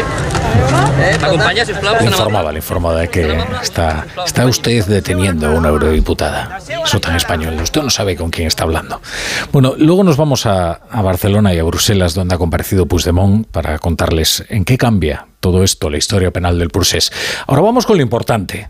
Y lo importante de hoy, o casualidad, tiene el nombre de uno de los mandos de la Guardia Civil que contribuyó a desmontar aquel referéndum del 1 de octubre, que condenará a Clara Ponsatí. Diego Pérez de los Cobos. Si usted siguió la vista oral, el juicio a los líderes del procés, su testimonio fue fundamental. Pero, hoy no está de actualidad precisamente por algo relativo al procés. O el procés, digamos que es una cuestión bastante lateral. El coronel Pérez de los Cobos ha vencido en los tribunales a la arbitrariedad del poder. Su destitución por parte de Grande Marlasca, en una purga política, fue contraria a derecho, arbitraria, es decir, ilegal. Pero el ministro no va a dimitir. ¿Qué más dará un escándalo más? No es mi intención en modo alguno dimitir. Vuelvo a repetir que las falta, las razones objetivas de pérdida de confianza y por lo tanto la consideración de la falta de idoneidad para el ejercicio de un puesto de responsabilidad se mantienen en la actualidad. Ahora les contamos qué es lo que nos ha traído hasta aquí, a Pérez de los Cobos, a Marlasca, a los jueces del Supremo. Marlasca en realidad es lo que en el lenguaje de los electricistas de la política se llama un fusible, ¿no? Su achicharramiento evita que sea Pedro Sánchez quien cargue con las culpas y por eso su utilidad política es inapelable. Ha sobrevivido a Pegasus, a la surrealista campaña madrileña de las balas por vía postal, al informe fake del orgullo contra ciudadanos, a los muertos en Melilla, a los muertos y las mentiras en Melilla, o más recientemente a la caída en desgracia de toda una directora general de la Guardia Civil por su cercanía con la corrupción. No solo no ha sido cesado Grande Marlasca, sino que ha sido ratificado en una crisis de gobierno que antes de ayer le confirmaba en el puesto. Así que no va a cesar. Seguirá siendo ministro, por tanto, un ministro reprobado por el Parlamento, pero un ministro al fin y al cabo. Uno de los momentos más delicados que ha vivido en el Ministerio fue cuando decidió purgar a la cúpula de la Guardia Civil por haberse negado a cumplir una orden ilegal, como era informarle de los pormenores de una investigación judicial que afectaba a su gobierno. Eso es lo que nos ha traído hasta aquí. Hoy el Supremo ha sentenciado que la destitución del coronel Pérez de los Cobos ha sido arbitraria, por tanto contraria a derecho, por tanto ilegal.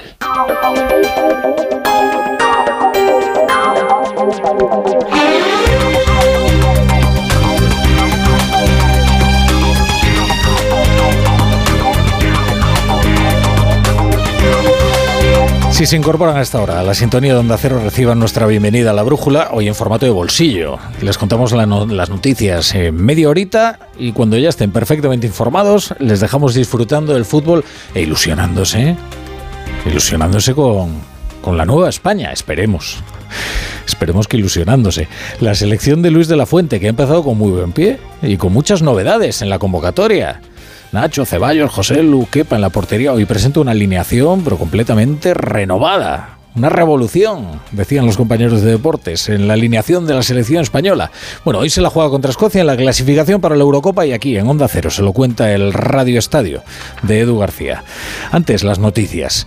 Eh, si les parece, vamos a hacer un poco de historia para refrescar la memoria acerca de la importancia de esta sentencia que le ha asestado el Supremo a Grande Marlasca. La sustitución, cese del coronel eh, Pérez de los Cobos es única y exclusivamente debida a esa política, vuelvo a decir, de eh, política razonable, normal, de reconstitución de nuevos equipos. El proceso Estamos en la Moncloa, mayo de 2020. Marlasca justifica en la pérdida de confianza el cese del coronel Diego Pérez de los Cobos, como si fuera una decisión ordinaria.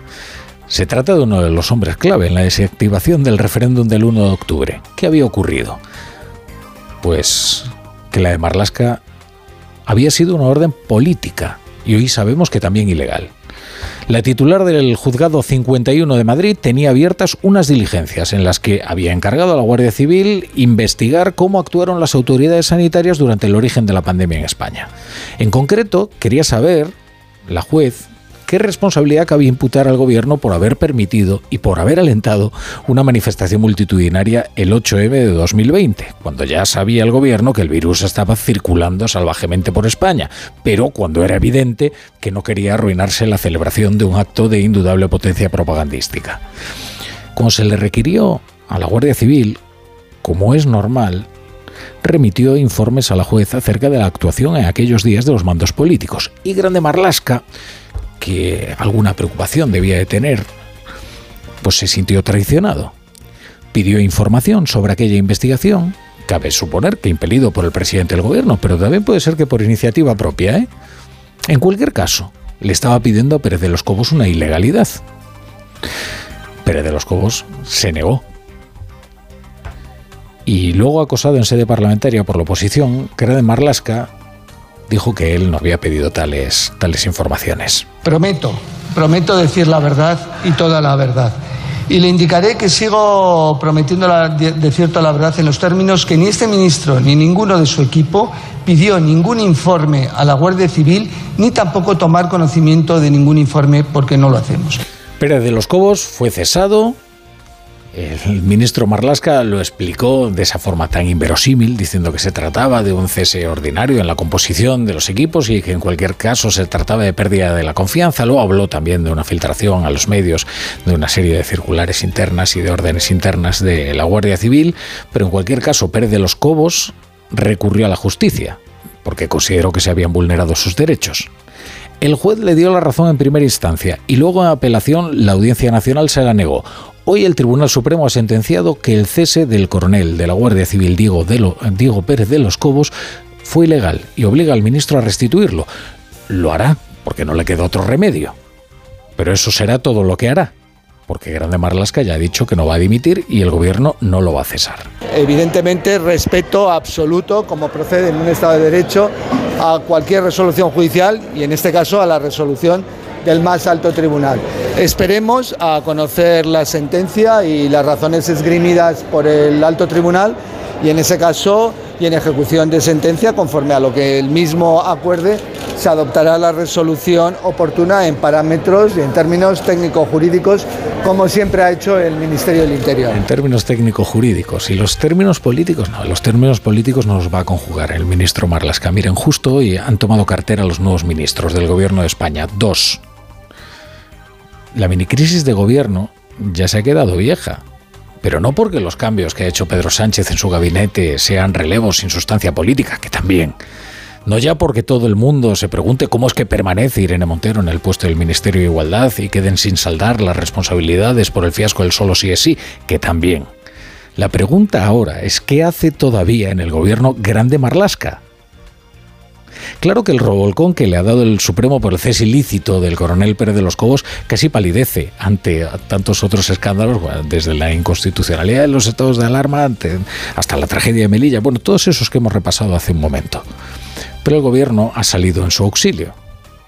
Seguirá siendo útil a pesar de estar abrasado el fusible. Lo que, lo que fue aquella purga en la Guardia Civil de mayo de 2020 ya era conocido, una operación política de una bajeza perfectamente descriptible.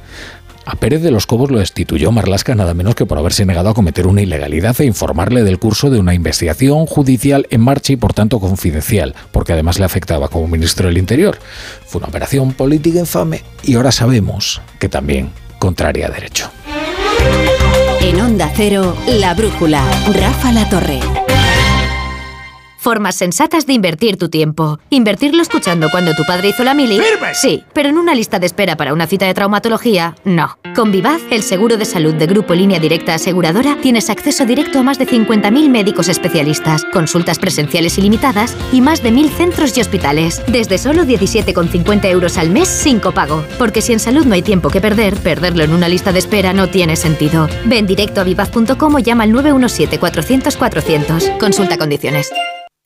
Ahora especial aire acondicionado en el corte inglés con un 20% en los equipos Daikin y la mejor clasificación energética. Además, 10% en la instalación y financiación hasta en 12 meses. 20% en aire acondicionado Daikin con los tecnoprecios del corte inglés. No lo dejes escapar. Solo hasta el domingo 9 de abril. Financiación ofrecida por Financiera el corte inglés y sujeta a su aprobación. Consulta condiciones y exclusiones en elcorteinglés.es. Dos cositas. La primera, me ha subido el precio del seguro a pesar de que a mí nunca me han puesto una multa. La segunda, yo me voy a la mutua. Vende a la mutua con cualquiera de tus seguros y te bajamos su precio sea cual sea. Llama al 91 555 5555 91 555 5555. Por esta y muchas cosas más, vente a la Mutua. Condiciones en Mutua.es. Saludos criaturas, soy Goyo Jiménez y como sabéis soy un gran defensor de todo lo americano. Pero en oftalmología solo confío en producto nacional. Por eso me puse en manos de Clínica Baviera para operarme de presbicia y decir adiós a las gafas de cerca.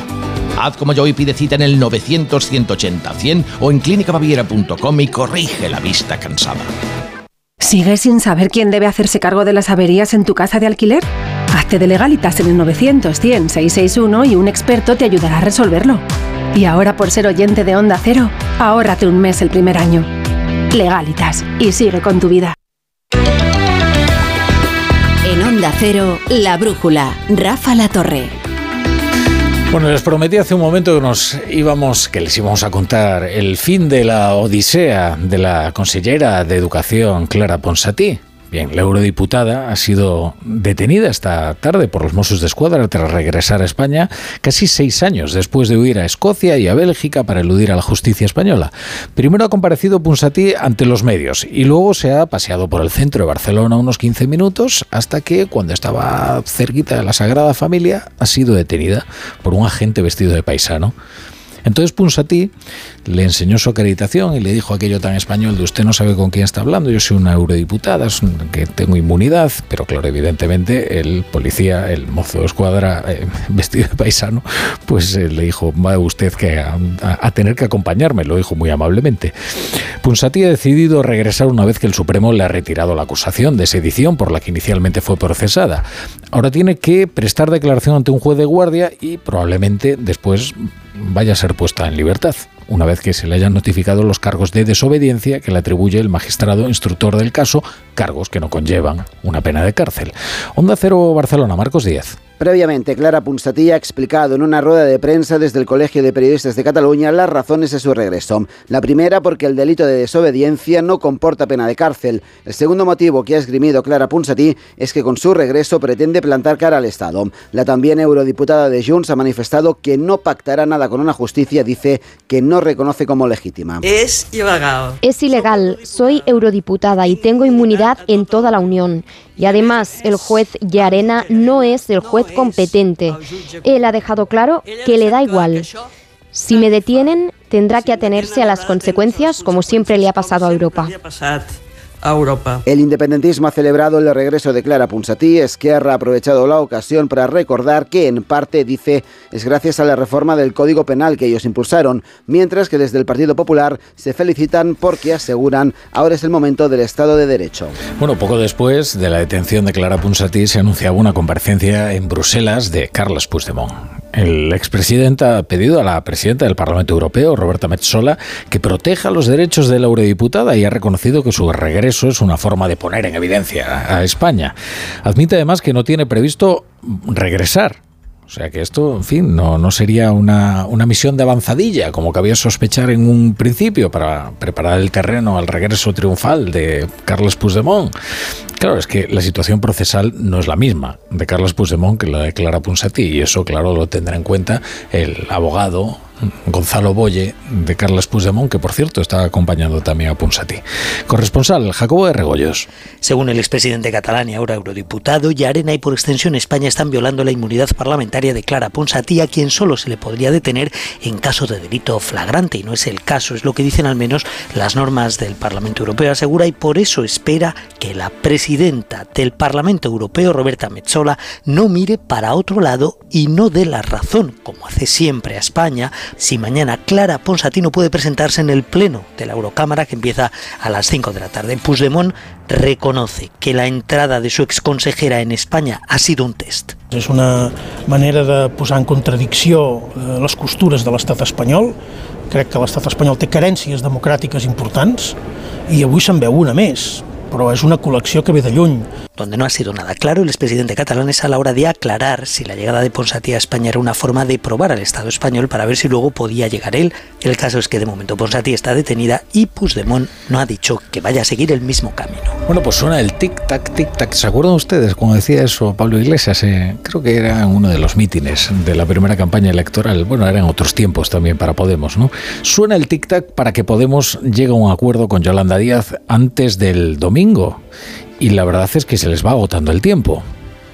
Hoy la totalidad de los grupos a la izquierda del PSOE le han pedido a los morados que acepten integrarse en la plataforma de la vicepresidenta segunda, porque de lo contrario pondrían en peligro la renovación del gobierno de coalición.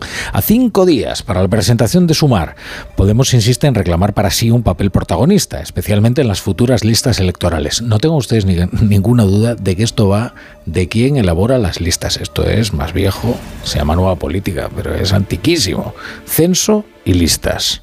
Informa Ignacio Jarello. Buenas tardes, Ignacio. Claro, así es. ¿Qué tal? Sí, es que hoy en el Congreso se palpaba claramente quién está con quién en esta suma en la que los factores sí alteran el producto, porque los socios que tienen más que ganar con el proyecto de Yolanda Díaz la apoyaban reprochando a Unidas Podemos, como hacía Sens de Encomú Podem, la vanidad política y personal de algunos como Pablo Iglesias. Si no conseguimos anar junts en estas elecciones... Somos conscientes de que si no conseguimos ir juntos en estas elecciones, el gobierno de coalición en las generales estará en riesgo. En las properas eleccions está en riesgo. Otros grupos enfrentados claramente con Podemos, como Más País de Rejón o Compromís, reclamaban su derecho a decidir en esa suma. Nosotros no hemos firmado ningún papel para, para ir el domingo. no, hemos, no, hemos, no, no- no nos ha hecho falta. No me gusta que otros negocien por mí. A mí me gusta estar desde el primer día en la negociación. Pero Pablo Echenique insiste en que Yolanda Díaz tiene que aceptar primarias abiertas y después esta lista de tareas. un nombre, un logotipo, un programa, unas papeletas electorales y un reparto de recursos. Y eso es lo que negocian todos los partidos. Otros que no estarán en sumar, pero serían socios eventuales y periféricos como Bildu y Esquerra, están por el sí a todo, menos que esta crisis se lleve por delante, decían, a la izquierda y venga a la derecha. En Francia, décima jornada de movilizaciones en contra de la reforma de las pensiones de Emmanuel Macron, que muestra una férrea determinación en sacarla adelante, digan lo que digan los sindicatos y se quemen los contenedores que se quemen, incluso los coches que se están quemando, ¿eh? Y ahora mismo, en París. Decenas de miles de personas se han vuelto a echar a las calles de las principales ciudades eh, del país por el retraso en la edad de jubilación a los 64 años y en contra de la decisión del gobierno de aprobarlo por decreto.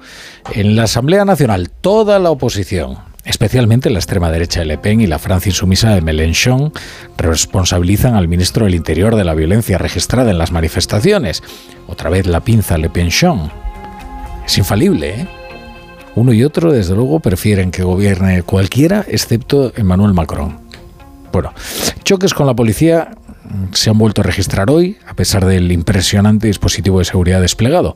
Corresponsal en París, Álvaro del Río. Una jornada de movilización globalmente menos violenta que la semana pasada, pero que está dejando un final de manifestación complicado aquí en París. Los antidisturbios están procediendo en este momento a cargas y a lanzamientos de gases lacrimógenos para repeler a los elementos más radicales, que no dudan en encararse y en arrojar toda suerte de proyectiles contra las fuerzas del orden, que vigilan también muy de cerca que otros grupos no traten de crear disturbios en otros puntos de la ciudad. A esta hora hay ya una treintena de detenidos. Los sindicatos reconocen que hoy las protestas se han desinflado un poco, pero no abandonan el pulso. La próxima cita, jornada de movilización, la han fijado ya para el próximo jueves 6 de abril y critican también que el gobierno no haya aceptado eh, su propuesta de mediación para desbloquear la crisis. El Ejecutivo dice que mantiene su puerta abierta, pero no es necesaria tal mediación para hablarse directamente. Emmanuel Macron rechaza suspender, aunque sea temporalmente, la aplicación de la ley como piden las centrales. Insiste el presidente en que el texto sigue su curso, está en el Constitucional, que ha de pronunciarse dentro de 15 días. La brújula. La torre. Juanjo de la Iglesia, ¿qué Buenas me, tardes, qué me Rafael cuentas? ¿Qué me cuentas? ¿Qué, qué me cuentas que cuentan los periódicos? Bueno, pues a ver, rápidamente una visión muy rápida de todo lo que he leído, algunas cositas que me han llamado la atención. Una, eh, noticia relacionada con la sanidad y la pandemia de COVID. Buena noticia creo yo que es. La Organización Mundial de la Salud deja de recomendar dosis de refuerzo frente a la COVID a la mayoría de la población, no a toda la población. El organismo internacional solo considera necesarias las vacunas para mayores de 70 años y personas inmunocomprometidas. Preocupa, eso sí, curiosamente, eh, una calina de arena, la reducción que la pandemia ha producido en los programas de vacunación contra el sarampión. Y resulta que estamos en una de las tasas de cobertura más bajas desde hace muchos años, desde 2008. Evidentemente, pues claro, no se puede estar atacando todos los frentes a la vez. En el mundo, eh, sobre la- los problemas de la sanidad en España, bajos salarios, inestabilidad laboral excesiva carga de trabajo fuerzan la fuga de los médicos de familia. España sufrirá un déficit de hasta 10.000 facultativos en atención primaria en cinco años, pero muchos de los que aquí se forman se marchan a destinos que ofrecen mejores condiciones de trabajo Esto es y mayor importantísimo, remuneración. desde Esto es muy importante porque parece que se ha solucionado todo con que hay una huelga, se acaba con unas reivindicaciones y, y ya está. Sí. Y no hay mucho Pues esto más que va a la base del problema, precisamente. Evitar que la gente se vaya, sobre todo, no lo digo por egoísmo ni nacional ni por nada, pero es que están formados en España, Mm. con un dinero que, que sale de aquí, Una con un esfuerzo, sí. una inversión. Bueno, en el confidencial, bueno, esta noticia, esto le va a gustar a nuestro amigo Edu Galán. A ver, A ver, la Real Academia Española informa, se puede escribir hall, así J-O-L, por hall en inglés, dice y ballet para ballet. ¿eh? bueno, se puede, ya se podía, pero ahora la Real Academia, en sí, fin, lo- lo autoriza, lo despenaliza. Sí, o por lo menos que Bueno. no, no recomienda no escribirlo, ¿no? ¿pero en qué casa hay hall ya? Hall, hall sí que Dice, sigue no, te espero en el hall. El hall, no sigue- Sí, el hall. Bueno, en el hotel, El quizás. hotel, hall. Eh, ahora no es peor porque es el lobby. En el lobby, En el no, lobby. mejor hall. sí. Por cierto, la nueva edición del Diccionario Panhispánico de Dudas, que esta ha sido presentada por Salvador Gutiérrez, ofrece nuevas propuestas para los extranjerismos. O sea, en vez de ponerlos entre, en cursiva, sí. Y El académico Salvador Gutiérrez, y aquí viene el problema que digo que le va a gustar a nuestro amigo, es que dice que sería deseable que la tilde de Soro desapareciese. O sea que es un antitildista. Sí, sí, eh, pero además, eh, bien, ¿eh? Acérrimo, ¿eh? Sí, estamos aquí removiendo las brasas otra vez de la vieja. No vuelvan, no abran ese melón, ya hemos cerrado. A otra cosa, a otra cosa, académicos. Queremos nuevas polémicas. Esta ya no nos hace gracia. ya está un poquito sobada. Bueno, y en el país. Es que estamos hablando de la esta está periclitada. Eso es verdad, ha periclitado. Y sabemos lo que significa, lo hemos dicho y No lo sé, pero bueno, algo significará. Eh, en fin, bueno, en el país una noticia sobre Rusia. La justicia rusa condena a dos años de cárcel al padre de una niña que hizo un dibujo contra la guerra. Esto ya es el colmo. La niña de Alexei Moskaliov fue enviada a un centro de menores después que las autoridades investigasen sus críticas antibélicas en redes sociales. Y el padre está escapado. Pues está en paradero desconocido desde entonces. Bueno, vamos con vamos ya con la columna Juanjo. Luego te espero aquí para las portadas de papel. Allí aquí nos veremos. Hasta luego. Después del fútbol, que sé que te interesa muchísimo. Soy un forofo del fútbol, soy Pepe el hincha. Bueno, la columna de los martes de una forofa, esta sí del fútbol, se llama El Carinazo. Y la firma Karina Sanzborgo. En 2022 se suicidaron en España 2.982 hombres y 1.021 mujeres. El dato del INE correspondiente a ese año lo cita hoy Alfonso Ucía en su artículo de opinión de The Objective. Esta semana, el periodista y escritor publica con el sello Círculo de Tiza El puente de los suicidas, un libro que se ambienta en un Madrid de finales de los años de los 90, cuando se arrojaban desde el viaducto de Segovia seis personas al mes. Tan solo en uno de aquellos años, en 1998, se registraron en España algo más de 3.000 suicidios. 20 años después, mil personas más se suicidan en nuestro país cada año. De los errores se aprende y de las caídas uno se vuelve a levantar. Lo que aún no hemos conseguido, ni con la inteligencia artificial, es aquello de volver de la muerte. Escribe Usía. Y tiene razón la torre. Usía tiene toda la razón. La brújula. La torre. Con cebolla.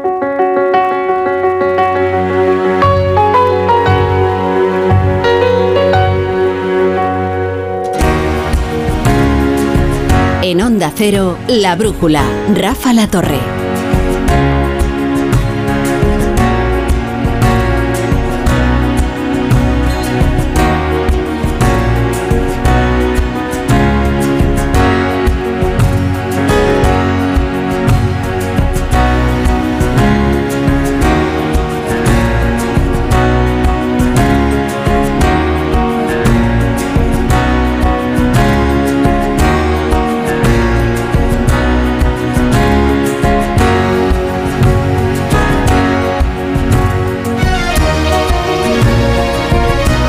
Las 11, a las 10 en Canarias regresamos los de la brújula para recoger los, los pedazos del día y alguien debería recoger los pedazos de la selección española, ¿eh? que ha quedado hecho trizas en el campo de Hamden Park ante Escocia. Pero bueno, tampoco nos vamos a poner estupendos, ¿eh?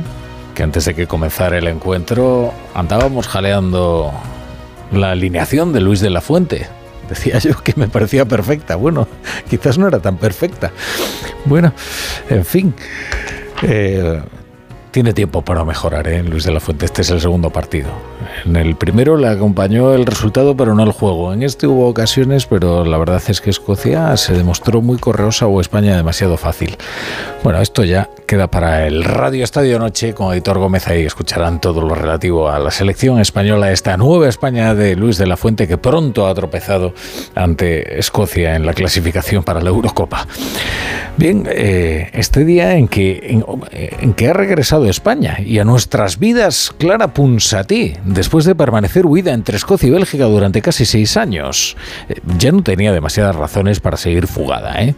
porque los delitos por los que se le persigue o por los que se le perseguía han sido derogados o rebajados y ahora solo se le reclamaba por una desobediencia. Fíjense que ya el juez de Arena ha acordado la libertad provisional de la exconsejera de Educación de la Generalitat, Clara Ponsatí, en, en un auto que acaba de publicar, así que poco le ha durado el martirio a, a ahora mismo no es nadie, eh, basta ver el escasísimo entusiasmo con el que ha sido recibida a su llegada. Pero ¿quién fue Clara Ponsatí?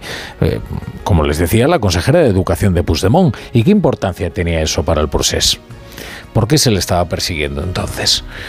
Pues que alguien tenía que prestar y abrir las escuelas públicas para que sirvieran como centros de votación en aquel proceso de extranjerización que fue el referéndum del 1 de octubre. Y, ese quién fue Clara Ponsatí. Esta tarde, sin asomo de redención y con la perspectiva de una mínima penitencia, ha vuelto a España. Ha paseado por Barcelona y cuando se encontraba cerca de la Sagrada Familia, un mozo de escuadra vestido de paisano muy amablemente se le ha acercado para detenerla. Entonces ella entonaba una versión del españolísimo Usted no sabe con quién está hablando. És tan amable d'acompanyar-me. És, és tan amable d'acompanyar-me, sisplau. Està No, no, Pablo, intentant detenir a una eurodiputada que té immunitat. Sí? És tan amable? Tan això? Bueno, pero poco duró el martirio, poco ha durado el martirio porque ya está en la calle. Es verdad que se le persigue por delitos bastante menores después de la reforma eh, del Código Penal que el gobierno de Pedro Sánchez ha hecho a la medida de independentistas como ella eliminando el delito de sedición por el que le estaban persiguiendo y rebajando la, la malversación. Iba acompañada a Clara Ponsatí por un rostro familiar, el abogado de, Carles Puigdemont, Gonzalo Boye, con lo que cabía pensar que esta fuera una avanzadilla para un próximo regreso del fugado en Waterloo, pero lo cierto es que su situación procesal es bien diferente a la del expresidente y eso pesa. Puigdemont ha querido prolongar el circo Ponsatí con una comparecencia en Bruselas. Allí nuestro corresponsal Jacobo de Regoyos le ha preguntado por sus planes y él ha confirmado que entre ellos no está el de entregarse para ser al fin juzgado. La lluita de la Clara continua. I avui té un episodi important i ens esperona a tots de continuar en aquest mateix combat i, efectivament, l'esperem demà entre nosaltres. Y después de decir que la lucha de Clara Ponsatí continúa y apeló a Roberta Metsola, que es la presidenta del Parlamento Europeo, para que proteja a sus eurodiputados. Bueno, claro, lo que pasa es que los eurodiputados tienen una inmunidad, excepto si eh, cometen delitos graves y tienen que ser perseguidos por ellos. Bien, eh, precisamente hoy el protagonista de la actualidad, o uno de los protagonistas de la actualidad, porque el otro es Fernando Grande Marlasca, es uno de los mandos de la Guardia Civil que contribuyó en su día eficazmente a desmantelar el referéndum del 1 de octubre y que luego, con su testimonio ante el tribunal, contribuyó a condenar a sus responsables. El coronel Diego Pérez de los Cobos ha vencido en los tribunales a la arbitrariedad del poder. Su destitución por parte de Grande Marlasca en una purga política de mayo de 2020 fue contraria a derecho, es decir, arbitraria, es decir, ilegal. Así lo ha establecido en su sentencia el Tribunal Supremo. Recuerden, Pérez de los Cobos fue destituido cuando se negó a aportar información sobre una investigación judicial en marcha, la que pretendía establecer si la irresponsabilidad del gobierno por alentar la manifestación del 8M cuando la pandemia de coronavirus ya era un hecho en España había sido constitutiva de delito. Pérez de los Cobos se negó a cumplir la orden del ministro e incumplir la ley. Marlasca lo destituyó. Alegó que era una cuestión de confianza. El coronel recurrió a la justicia, que le dio la razón en primera instancia, se la quitó la Audiencia Nacional en apelación y ahora se la ha restituido el Supremo, que establece que su cese fue arbitrario, contrario a, derecho e ilegal. El ministro está ahora obligado a devolverlo a su puesto, pero no va a dimitir. El ministro del Interior, Fernando Grande Marlasca, el más abrasado por los escándalos de este gabinete, no va a dimitir. Y esa es en realidad la noticia. No es mi intención en modo alguno dimitir. Vuelvo a repetir que las falta las razones objetivas de pérdida de confianza y por lo tanto la consideración de la falta de idoneidad para el ejercicio de un puesto de responsabilidad se mantienen en la actualidad. Y les avanzo ya solo un par de noticias más que enseguida les ampliamos con servicios informativos de Onda Cero. Corren los minutos, se acerca el domingo de Ramos, en el que está convocada la entronización de Yolanda Díaz como candidata de Sumar y Pablo Iglesias y Podemos, valga la redundancia, no se avienen a un acuerdo.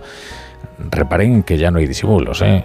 No es Johnny Belarra quien habla como lideresa de Podemos, sino el emérito Iglesias, que ya se presenta sin tapujos, como quien decide en la formación. Hoy la ministra Belarra ha sufrido otro ninguneo cuando esté por parte del gobierno. al que pertenece, al que todavía pertenece, cuando no le dejaron salir a presentar una de sus leyes estrella, la ley de familias, tras el Consejo de Ministros. Así que primero se la enmendaron, se la corrigieron y luego la ningunearon. Y se ha tenido que conformar con enviar un vídeo. Demasiadas veces les hemos pedido a las madres y a los padres que sean superheroínas y superhéroes que lleguen a todo sin casi ninguna política de apoyo a las familias por parte del Estado. Habitual retórica, así un poco cursi, ¿no? De superheroínas, superhéroes y tal. Bueno, pero lo cierto es que esto ha sido muy decepcionante para, para Johnny Velar. Aún así, fíjense, aunque no ha salido a presentar el proyecto, se ha llevado un nuevo rapapolvo del Consejo General del Poder Judicial, que ha vuelto a poner en evidencia la falta de pericia legislativa de este gobierno. El CGPJ advierte de que los 20 tipos de familia que contempla la ley de Belarra no encajan en la Constitución.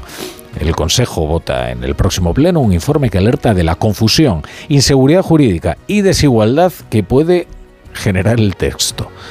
Así que, mm, en fin, no acierta ninguna ley. En fin, la desde luego la falta de técnica legislativa de este gobierno y más en concreto de la parte de Podemos, que es la que queda en evidencia puntualmente, eh, no, deja de, repartir titulares llamativos. Y arde París, arde París de nuevo por la reforma de las pensiones y la determinación de Manuel Macron parece imperturbable, porque por mucho que amenacen los sindicatos y la pertinaz pinza de la extrema derecha y la extrema izquierda, de Le Pen y Mélenchon, de nuevo unidos como si a meses en la pinza Le Penchon, el Macron sigue firme en que puede que esta no sea la reforma deseable, pero sí, desde luego, es la reforma necesaria. Arde París de nuevo, pero hoy Macron puede decir al menos que la participación en las manifestaciones de protesta se ha reducido y sensiblemente. El gobierno había desplegado hasta 13.000 policías y gendarmes por todo el país, 5.500 solo en París. Un dispositivo enorme para contener la décima jornada de protestas. La brújula. La torre. Me toca la revisión del coche. Eurorepar Car Service. Necesito un taller cerca de casa. Eurorepar Car Service. Quiero la mejor relación calidad-precio. Eurorepar Car Service. Tu taller multimarca de confianza es Eurorepar Car Service. Eurorepar Car Service. Ahora, ven a descubrir las ofertas del 20 aniversario. ¿Nervioso? ¿Desanimado? Tranquilo. Ansiomed con triptófano y vitamina B6 contribuye al funcionamiento normal del sistema nervioso. Y ahora también Ansiomed Noche. Consulte a su farmacéutico o dietista. Dos cositas. La primera, una motera no se come ni un atasco. La segunda, una motuera siempre paga menos. Vente a la mutua con tu seguro de moto y te bajamos su precio sea cual sea. Llama al 91 555 5555. 91 555 5555. Por esta y muchas cosas más, vente a la mutua. Condiciones en mutua.es. ¿Hay algo mejor que un viaje? Por supuesto, muchos viajes. En el mes del circuito de viajes El Corte Inglés con Panavisión, reserva con hasta un 12% de descuento y sin gastos de cancelación. Italia, Países Bajos y Noruega. Aprovecha el mes del circuito de viajes El Corte Inglés y Panavisión. Un viaje, muchos destinos. Consulta condiciones. ¿Sabes qué es el TEA? Sí, TEA. TEA es trastorno del espectro del autismo, una condición que se manifiesta de manera diversa en casi medio millón de personas en España como Jaime, Eva, Aline y Nacho. Todas ellas tienen autismo y muchísimas más cosas que las hacen únicas. Autismo, llamémoslo por su nombre. Descubre más en diamundialautismo.com, una campaña de Autismo España. Las peritas de agua, los plátanos y el aguacate. ¿Algo más? Sí, decirte que te considero, bueno, os considero como a mis hijos. Hijos, claro, muy ricos los tengo. Hijos, hijos. Vosotros, los dos, hijos míos. Madre no hay más que una. Claro que por 17 millones a lo mejor te sale alguna más. Ya está a la venta el cupón del Extra Día de la Madre de la 11. El 7 de mayo, 17 millones de euros. Extra Día de la Madre de la 11. Ahora cualquiera quiere ser madre. A todos los que jugáis a la 11, bien jugado. Juega responsablemente y solo si eres mayor de edad. En Onda Cero, La Brújula, Rafa La Torre. Bueno, como les contaba, Clara Punsatí ha quedado en libertad tras declarar ante el juez. Antes les contábamos los pormenores de su detención esta misma tarde cuando regresaba a Barcelona. Lo que no les hemos contado es la enorme expectación que ha concitado y el enorme apoyo callejero que ha concitado eh, su regreso heroico a Barcelona. Pues fíjense, 150 personas se han concentrado en apoyo a Punsatí a las puertas de la ciudad de la justicia, donde por cierto está nuestro compañero de Onda Cero Barcelona, Marcos Díaz. Marcos, buenas noches. Buenas noches, Rafa. más de cuatro horas ha estado declarando la exconsejera de Educación y europarlamentaria de Junts en un juzgado de guardia en la Ciudad de la Justicia. Ha estado también arropada, como decías, por un centenar de personas que se han concentrado en las puertas de la sede judicial. Según el auto del juez Pablo Llerena, Clara Ponsatí ha quedado en libertad provisional después de dejarse en efecto la orden de detención. Eso sí, deberá comparecer el 24 de abril a las 11 de la mañana en el Tribunal Supremo. Se le comunicará su procesamiento por un delito de desobediencia. El magistrado fija que designe también domicilio y teléfono donde pueda ser localizada y que comparezca tantas veces como sea citada. Así concluye una tarde que se precipitaba poco después de las seis y media, cuando Clara Ponsatí ha sido detenida por los Mossos Escuadra mientras paseaba por la zona de la Catedral de Barcelona junto a su abogado Gonzalo Boyem y rodeada de periodistas y simpatizantes. Ponsatí previamente había dado una rueda de prensa en el Colegio de Periodistas de Cataluña donde ha explicado por qué regresa a España. Lo hace, dice, para plantar cara al Estado. No he, no he venido a hacer ningún pacto con el Estado, sino a denunciar la vulneración sistemática de nuestros derechos, la pasividad de las instituciones catalanas, así como la necesidad de que las instituciones europeas dejen de mirar para otro lado ante la violación del Estado de Derecho en Cataluña.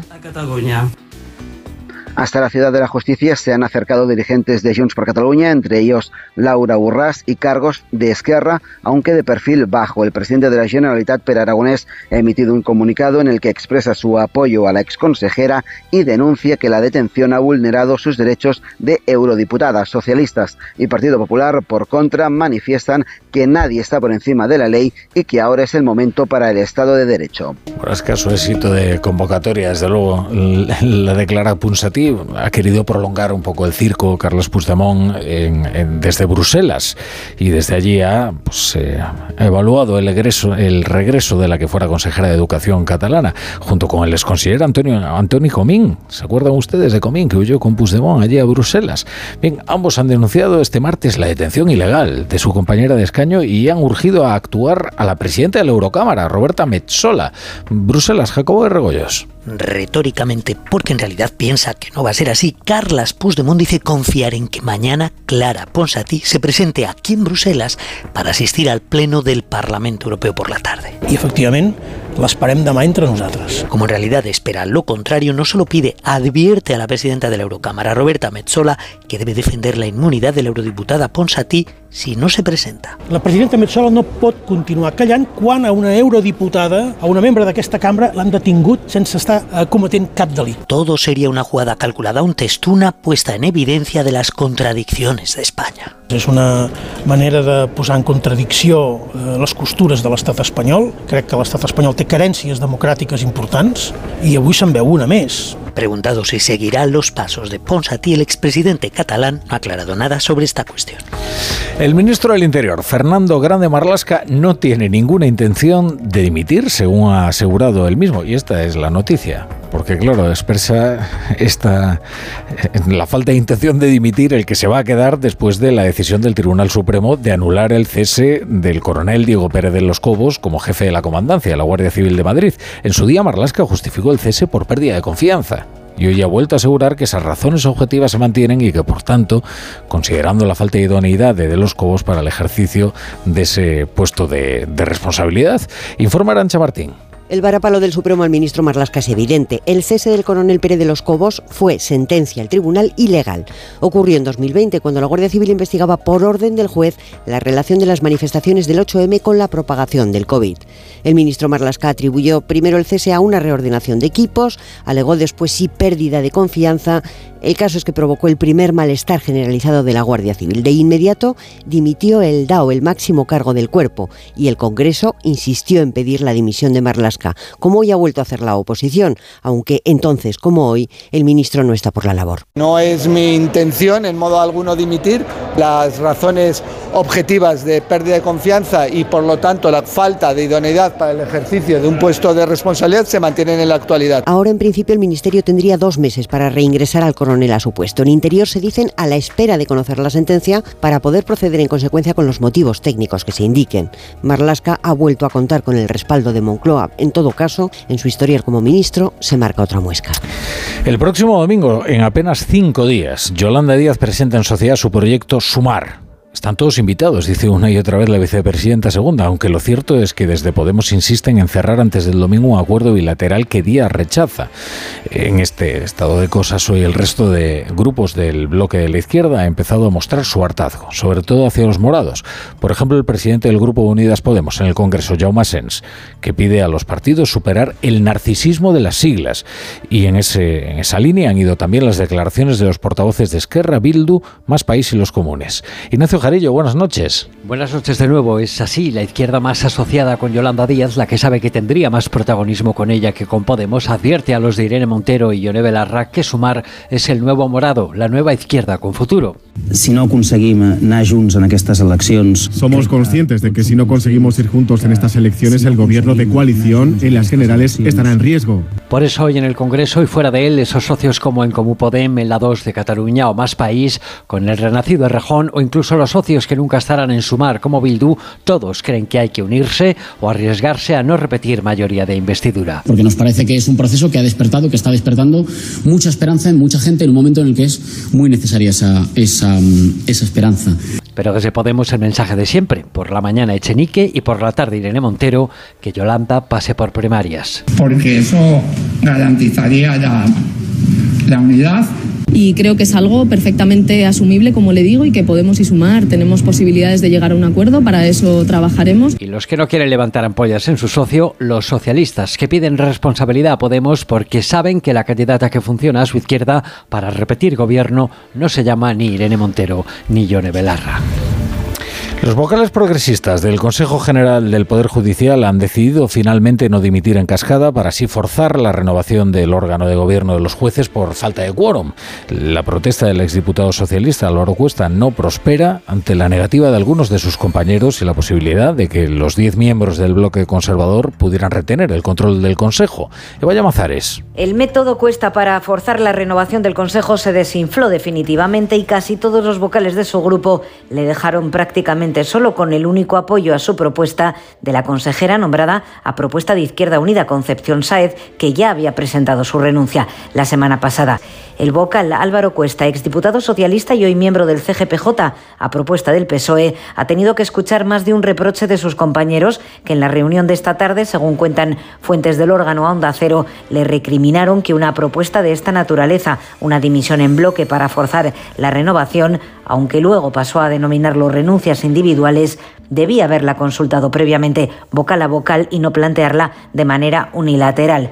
Todo ello ha hecho fracasar la propuesta, junto a la certeza de que ni siquiera una iniciativa así, que deje al Pleno sin ocho miembros y por tanto sin quórum, forzará a los partidos políticos a negociar la renovación. Según algunas fuentes, el órgano podría seguir operativo a través de la comisión permanente, con lo que la iniciativa solo habría servido para dejar al Consejo únicamente en manos de conservadores y en una situación aún más precaria. En Francia la presión en las calles contra Macron no cesa. Es cierto que en esta décima jornada de paros hemos, se han detectado menos asistencia a las manifestaciones por todo el país, pero los radicales han ocupado el sitio que han dejado muchos ciudadanos para mandarle un mensaje claro al presidente francés. No aceptan la reforma de las pensiones. De hecho, han vuelto a convocar una nueva jornada de paros para la próxima semana. Son el lado de los manifestantes. En el lado del gobierno, Macron ha rechazado hoy una negociación de los sindicatos para intentar apaciguar los ánimos de parte de la población. El Ejecutivo insiste en que la norma está aprobada y que no va a dar marcha atrás, así que permanece incólume la voluntad de, Manuel Macron de aprobar su, su reforma. Corresponsal Álvaro del Río. Tenso final de manifestación en París, donde a media tarde ya se producían los primeros disturbios y la dispersión ha dado lugar también a enfrentamientos entre grupos de radicales y las fuerzas del orden que han cargado en ocasiones duramente para repeler ataques frontales y evitar también más daños y desperfectos. Hay al menos 70 detenidos en la capital, incidentes también en ciudades como Toulouse, Burdeos o Lyon tras una jornada de movilización contra la reforma de las pensiones a la baja, 740.000 manifestantes según las autoridades, pero que abre la puerta a un una posible salida a la crisis política después de contradictorios cruces de propuestas esta mañana entre sindicatos y gobiernos, sindicatos que mantienen el pulso y han anunciado ya una nueva jornada de movilización el jueves 6 de abril, pero antes se verán con la primera ministra. Será la semana que viene, lunes o martes, primera cita desde el pasado mes de enero y a la que van a asistir sin líneas rojas, lo que deja entrever la voluntad de ambas partes para salir de un conflicto que se ha enquistado.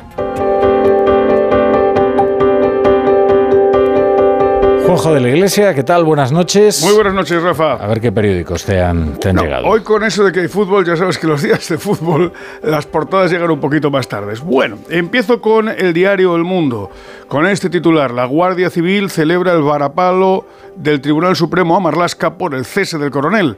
Y entre comillas, lo de Pérez de los Cobos fue la vendetta del peor ministro. Hay un editorial en El Mundo con este titular. Marlasca desautorización moral y continuidad insostenible. En ABC también se ocupan de este asunto con una fotografía en primera y con un titular de la fotografía que dice, el Supremo anula la represalia de Marlasca al coronel Pérez de los Cobos ratifica que el ministro de Interior y la dimitida directora general de la Guardia Civil lo apartaron de manera ilegal tras negarse a informar al gobierno de la investigación judicial por la manifestación feminista al inicio de la pandemia. Hay un asunto diferente en la portada de 20 minutos de esta noche, que es un, sondeo electoral que viene siendo muy parecido, por lo menos en cuanto a tendencia, al que mencionábamos ayer aquí en el programa. Eh, es la encuesta de IM y el titular es el siguiente. PSOE y Vox toman aire tras la moción de censura, pero el Partido Popular sigue en cabeza escaños. Los socialistas suben al 28,2%, mientras los populares con el 30,7% podrían acceder a la Moncloa. Hay una noticia, por cierto, en el 20 minutos que estaría muy bien que se confirmara, porque sería una buena noticia si eso fuera verdad, en un momento en el que todos nos quejamos con razón de que la vivienda está por las nubes. Y este es el titular. Ayuso propone un plan para construir 30.000 viviendas más en cuatro años a precios asequibles. Pues a ver si es verdad. A ver si es verdad. Bueno, venga, vamos a, Vamos a conectar con Chapu y, y enseguida echamos el cierre. La brújula. La torre. Si tienes tu casita en la playa, es lógico y normal que te preocupe algo así. Llegar allí es un relax, pero antes de llegar pienso, ¿y si en estos meses sin venir ha entrado alguien en casa y no me he enterado? Pues con Securitas Direct tienes la mejor solución, porque con su alarma antiocupación, la policía tendría pruebas de que han entrado en tu casa y podrían actuar para desalojarlos cuanto antes. Porque tú sabes lo que te preocupa y ellos saben cómo solucionarlo. Llama ahora al 900-272-272 o entra en securitasdirect.es. Los Lion Days de Peugeot incluyen VPST, ventajas por ser tú. Una oportunidad con todas las letras para disfrutar de ventajas exclusivas en vehículos nuevos en stock y con entrega inmediata. Condiciones especiales en seminuevos y posventa, solo del 15 al 30 de marzo. Inscríbete ya en peugeot.es.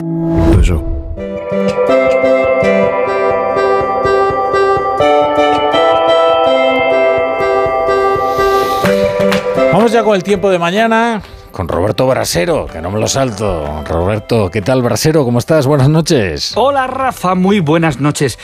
Bueno, rápidamente te digo que si hoy hemos pasado calor en algunas zonas de España, mañana más y en más zonas. Hoy, sobre todo calurosas las de las Islas Canarias, esas temperaturas que en zonas de Gran Canaria, ojo, la aldea de San Nicolás ha marcado hoy 35 grados a la sombra, termómetro oficial de AIMET. Y en la península, en Huelva, nos hemos ido a los 31 en la localidad de El Granado y en Almonte. Mañana, mira, mañana en estas zonas igual. Canarias, sur de la península, mucho calor. Córdoba, Sevilla, 30-31 grados pero es que mañana los 31 grados los podemos alcanzar también en Bilbao. Van a subir las temperaturas en el norte y lo harán desde primera hora. El amanecer, mañana, quien madrugue, la temperatura más baja, la mínima que puedan tener en Santander va a ser de 14 grados. Y de ahí para arriba. Llegaremos a 27 por la tarde, 28 en Oviedo, esos 30-31 que te decía de Bilbao. El León, Huesca, 25 grados. Son inusuales estas temperaturas para un 29 de marzo que es mañana. El día 30 ya serán un pelín más bajas, salvo en zonas del Mediterráneo. Ahí mañana estarán suaves, pero sin embargo el jueves y el viernes es cuando van a subir y vamos a tener tiempo de verano en el este, mientras que en el resto avisamos que nadie guarde del todo la manga larga. Mañana sobre todo viernes y fin de semana vuelven a bajar las temperaturas, pero bueno, de momento mañana por la tarde, calor.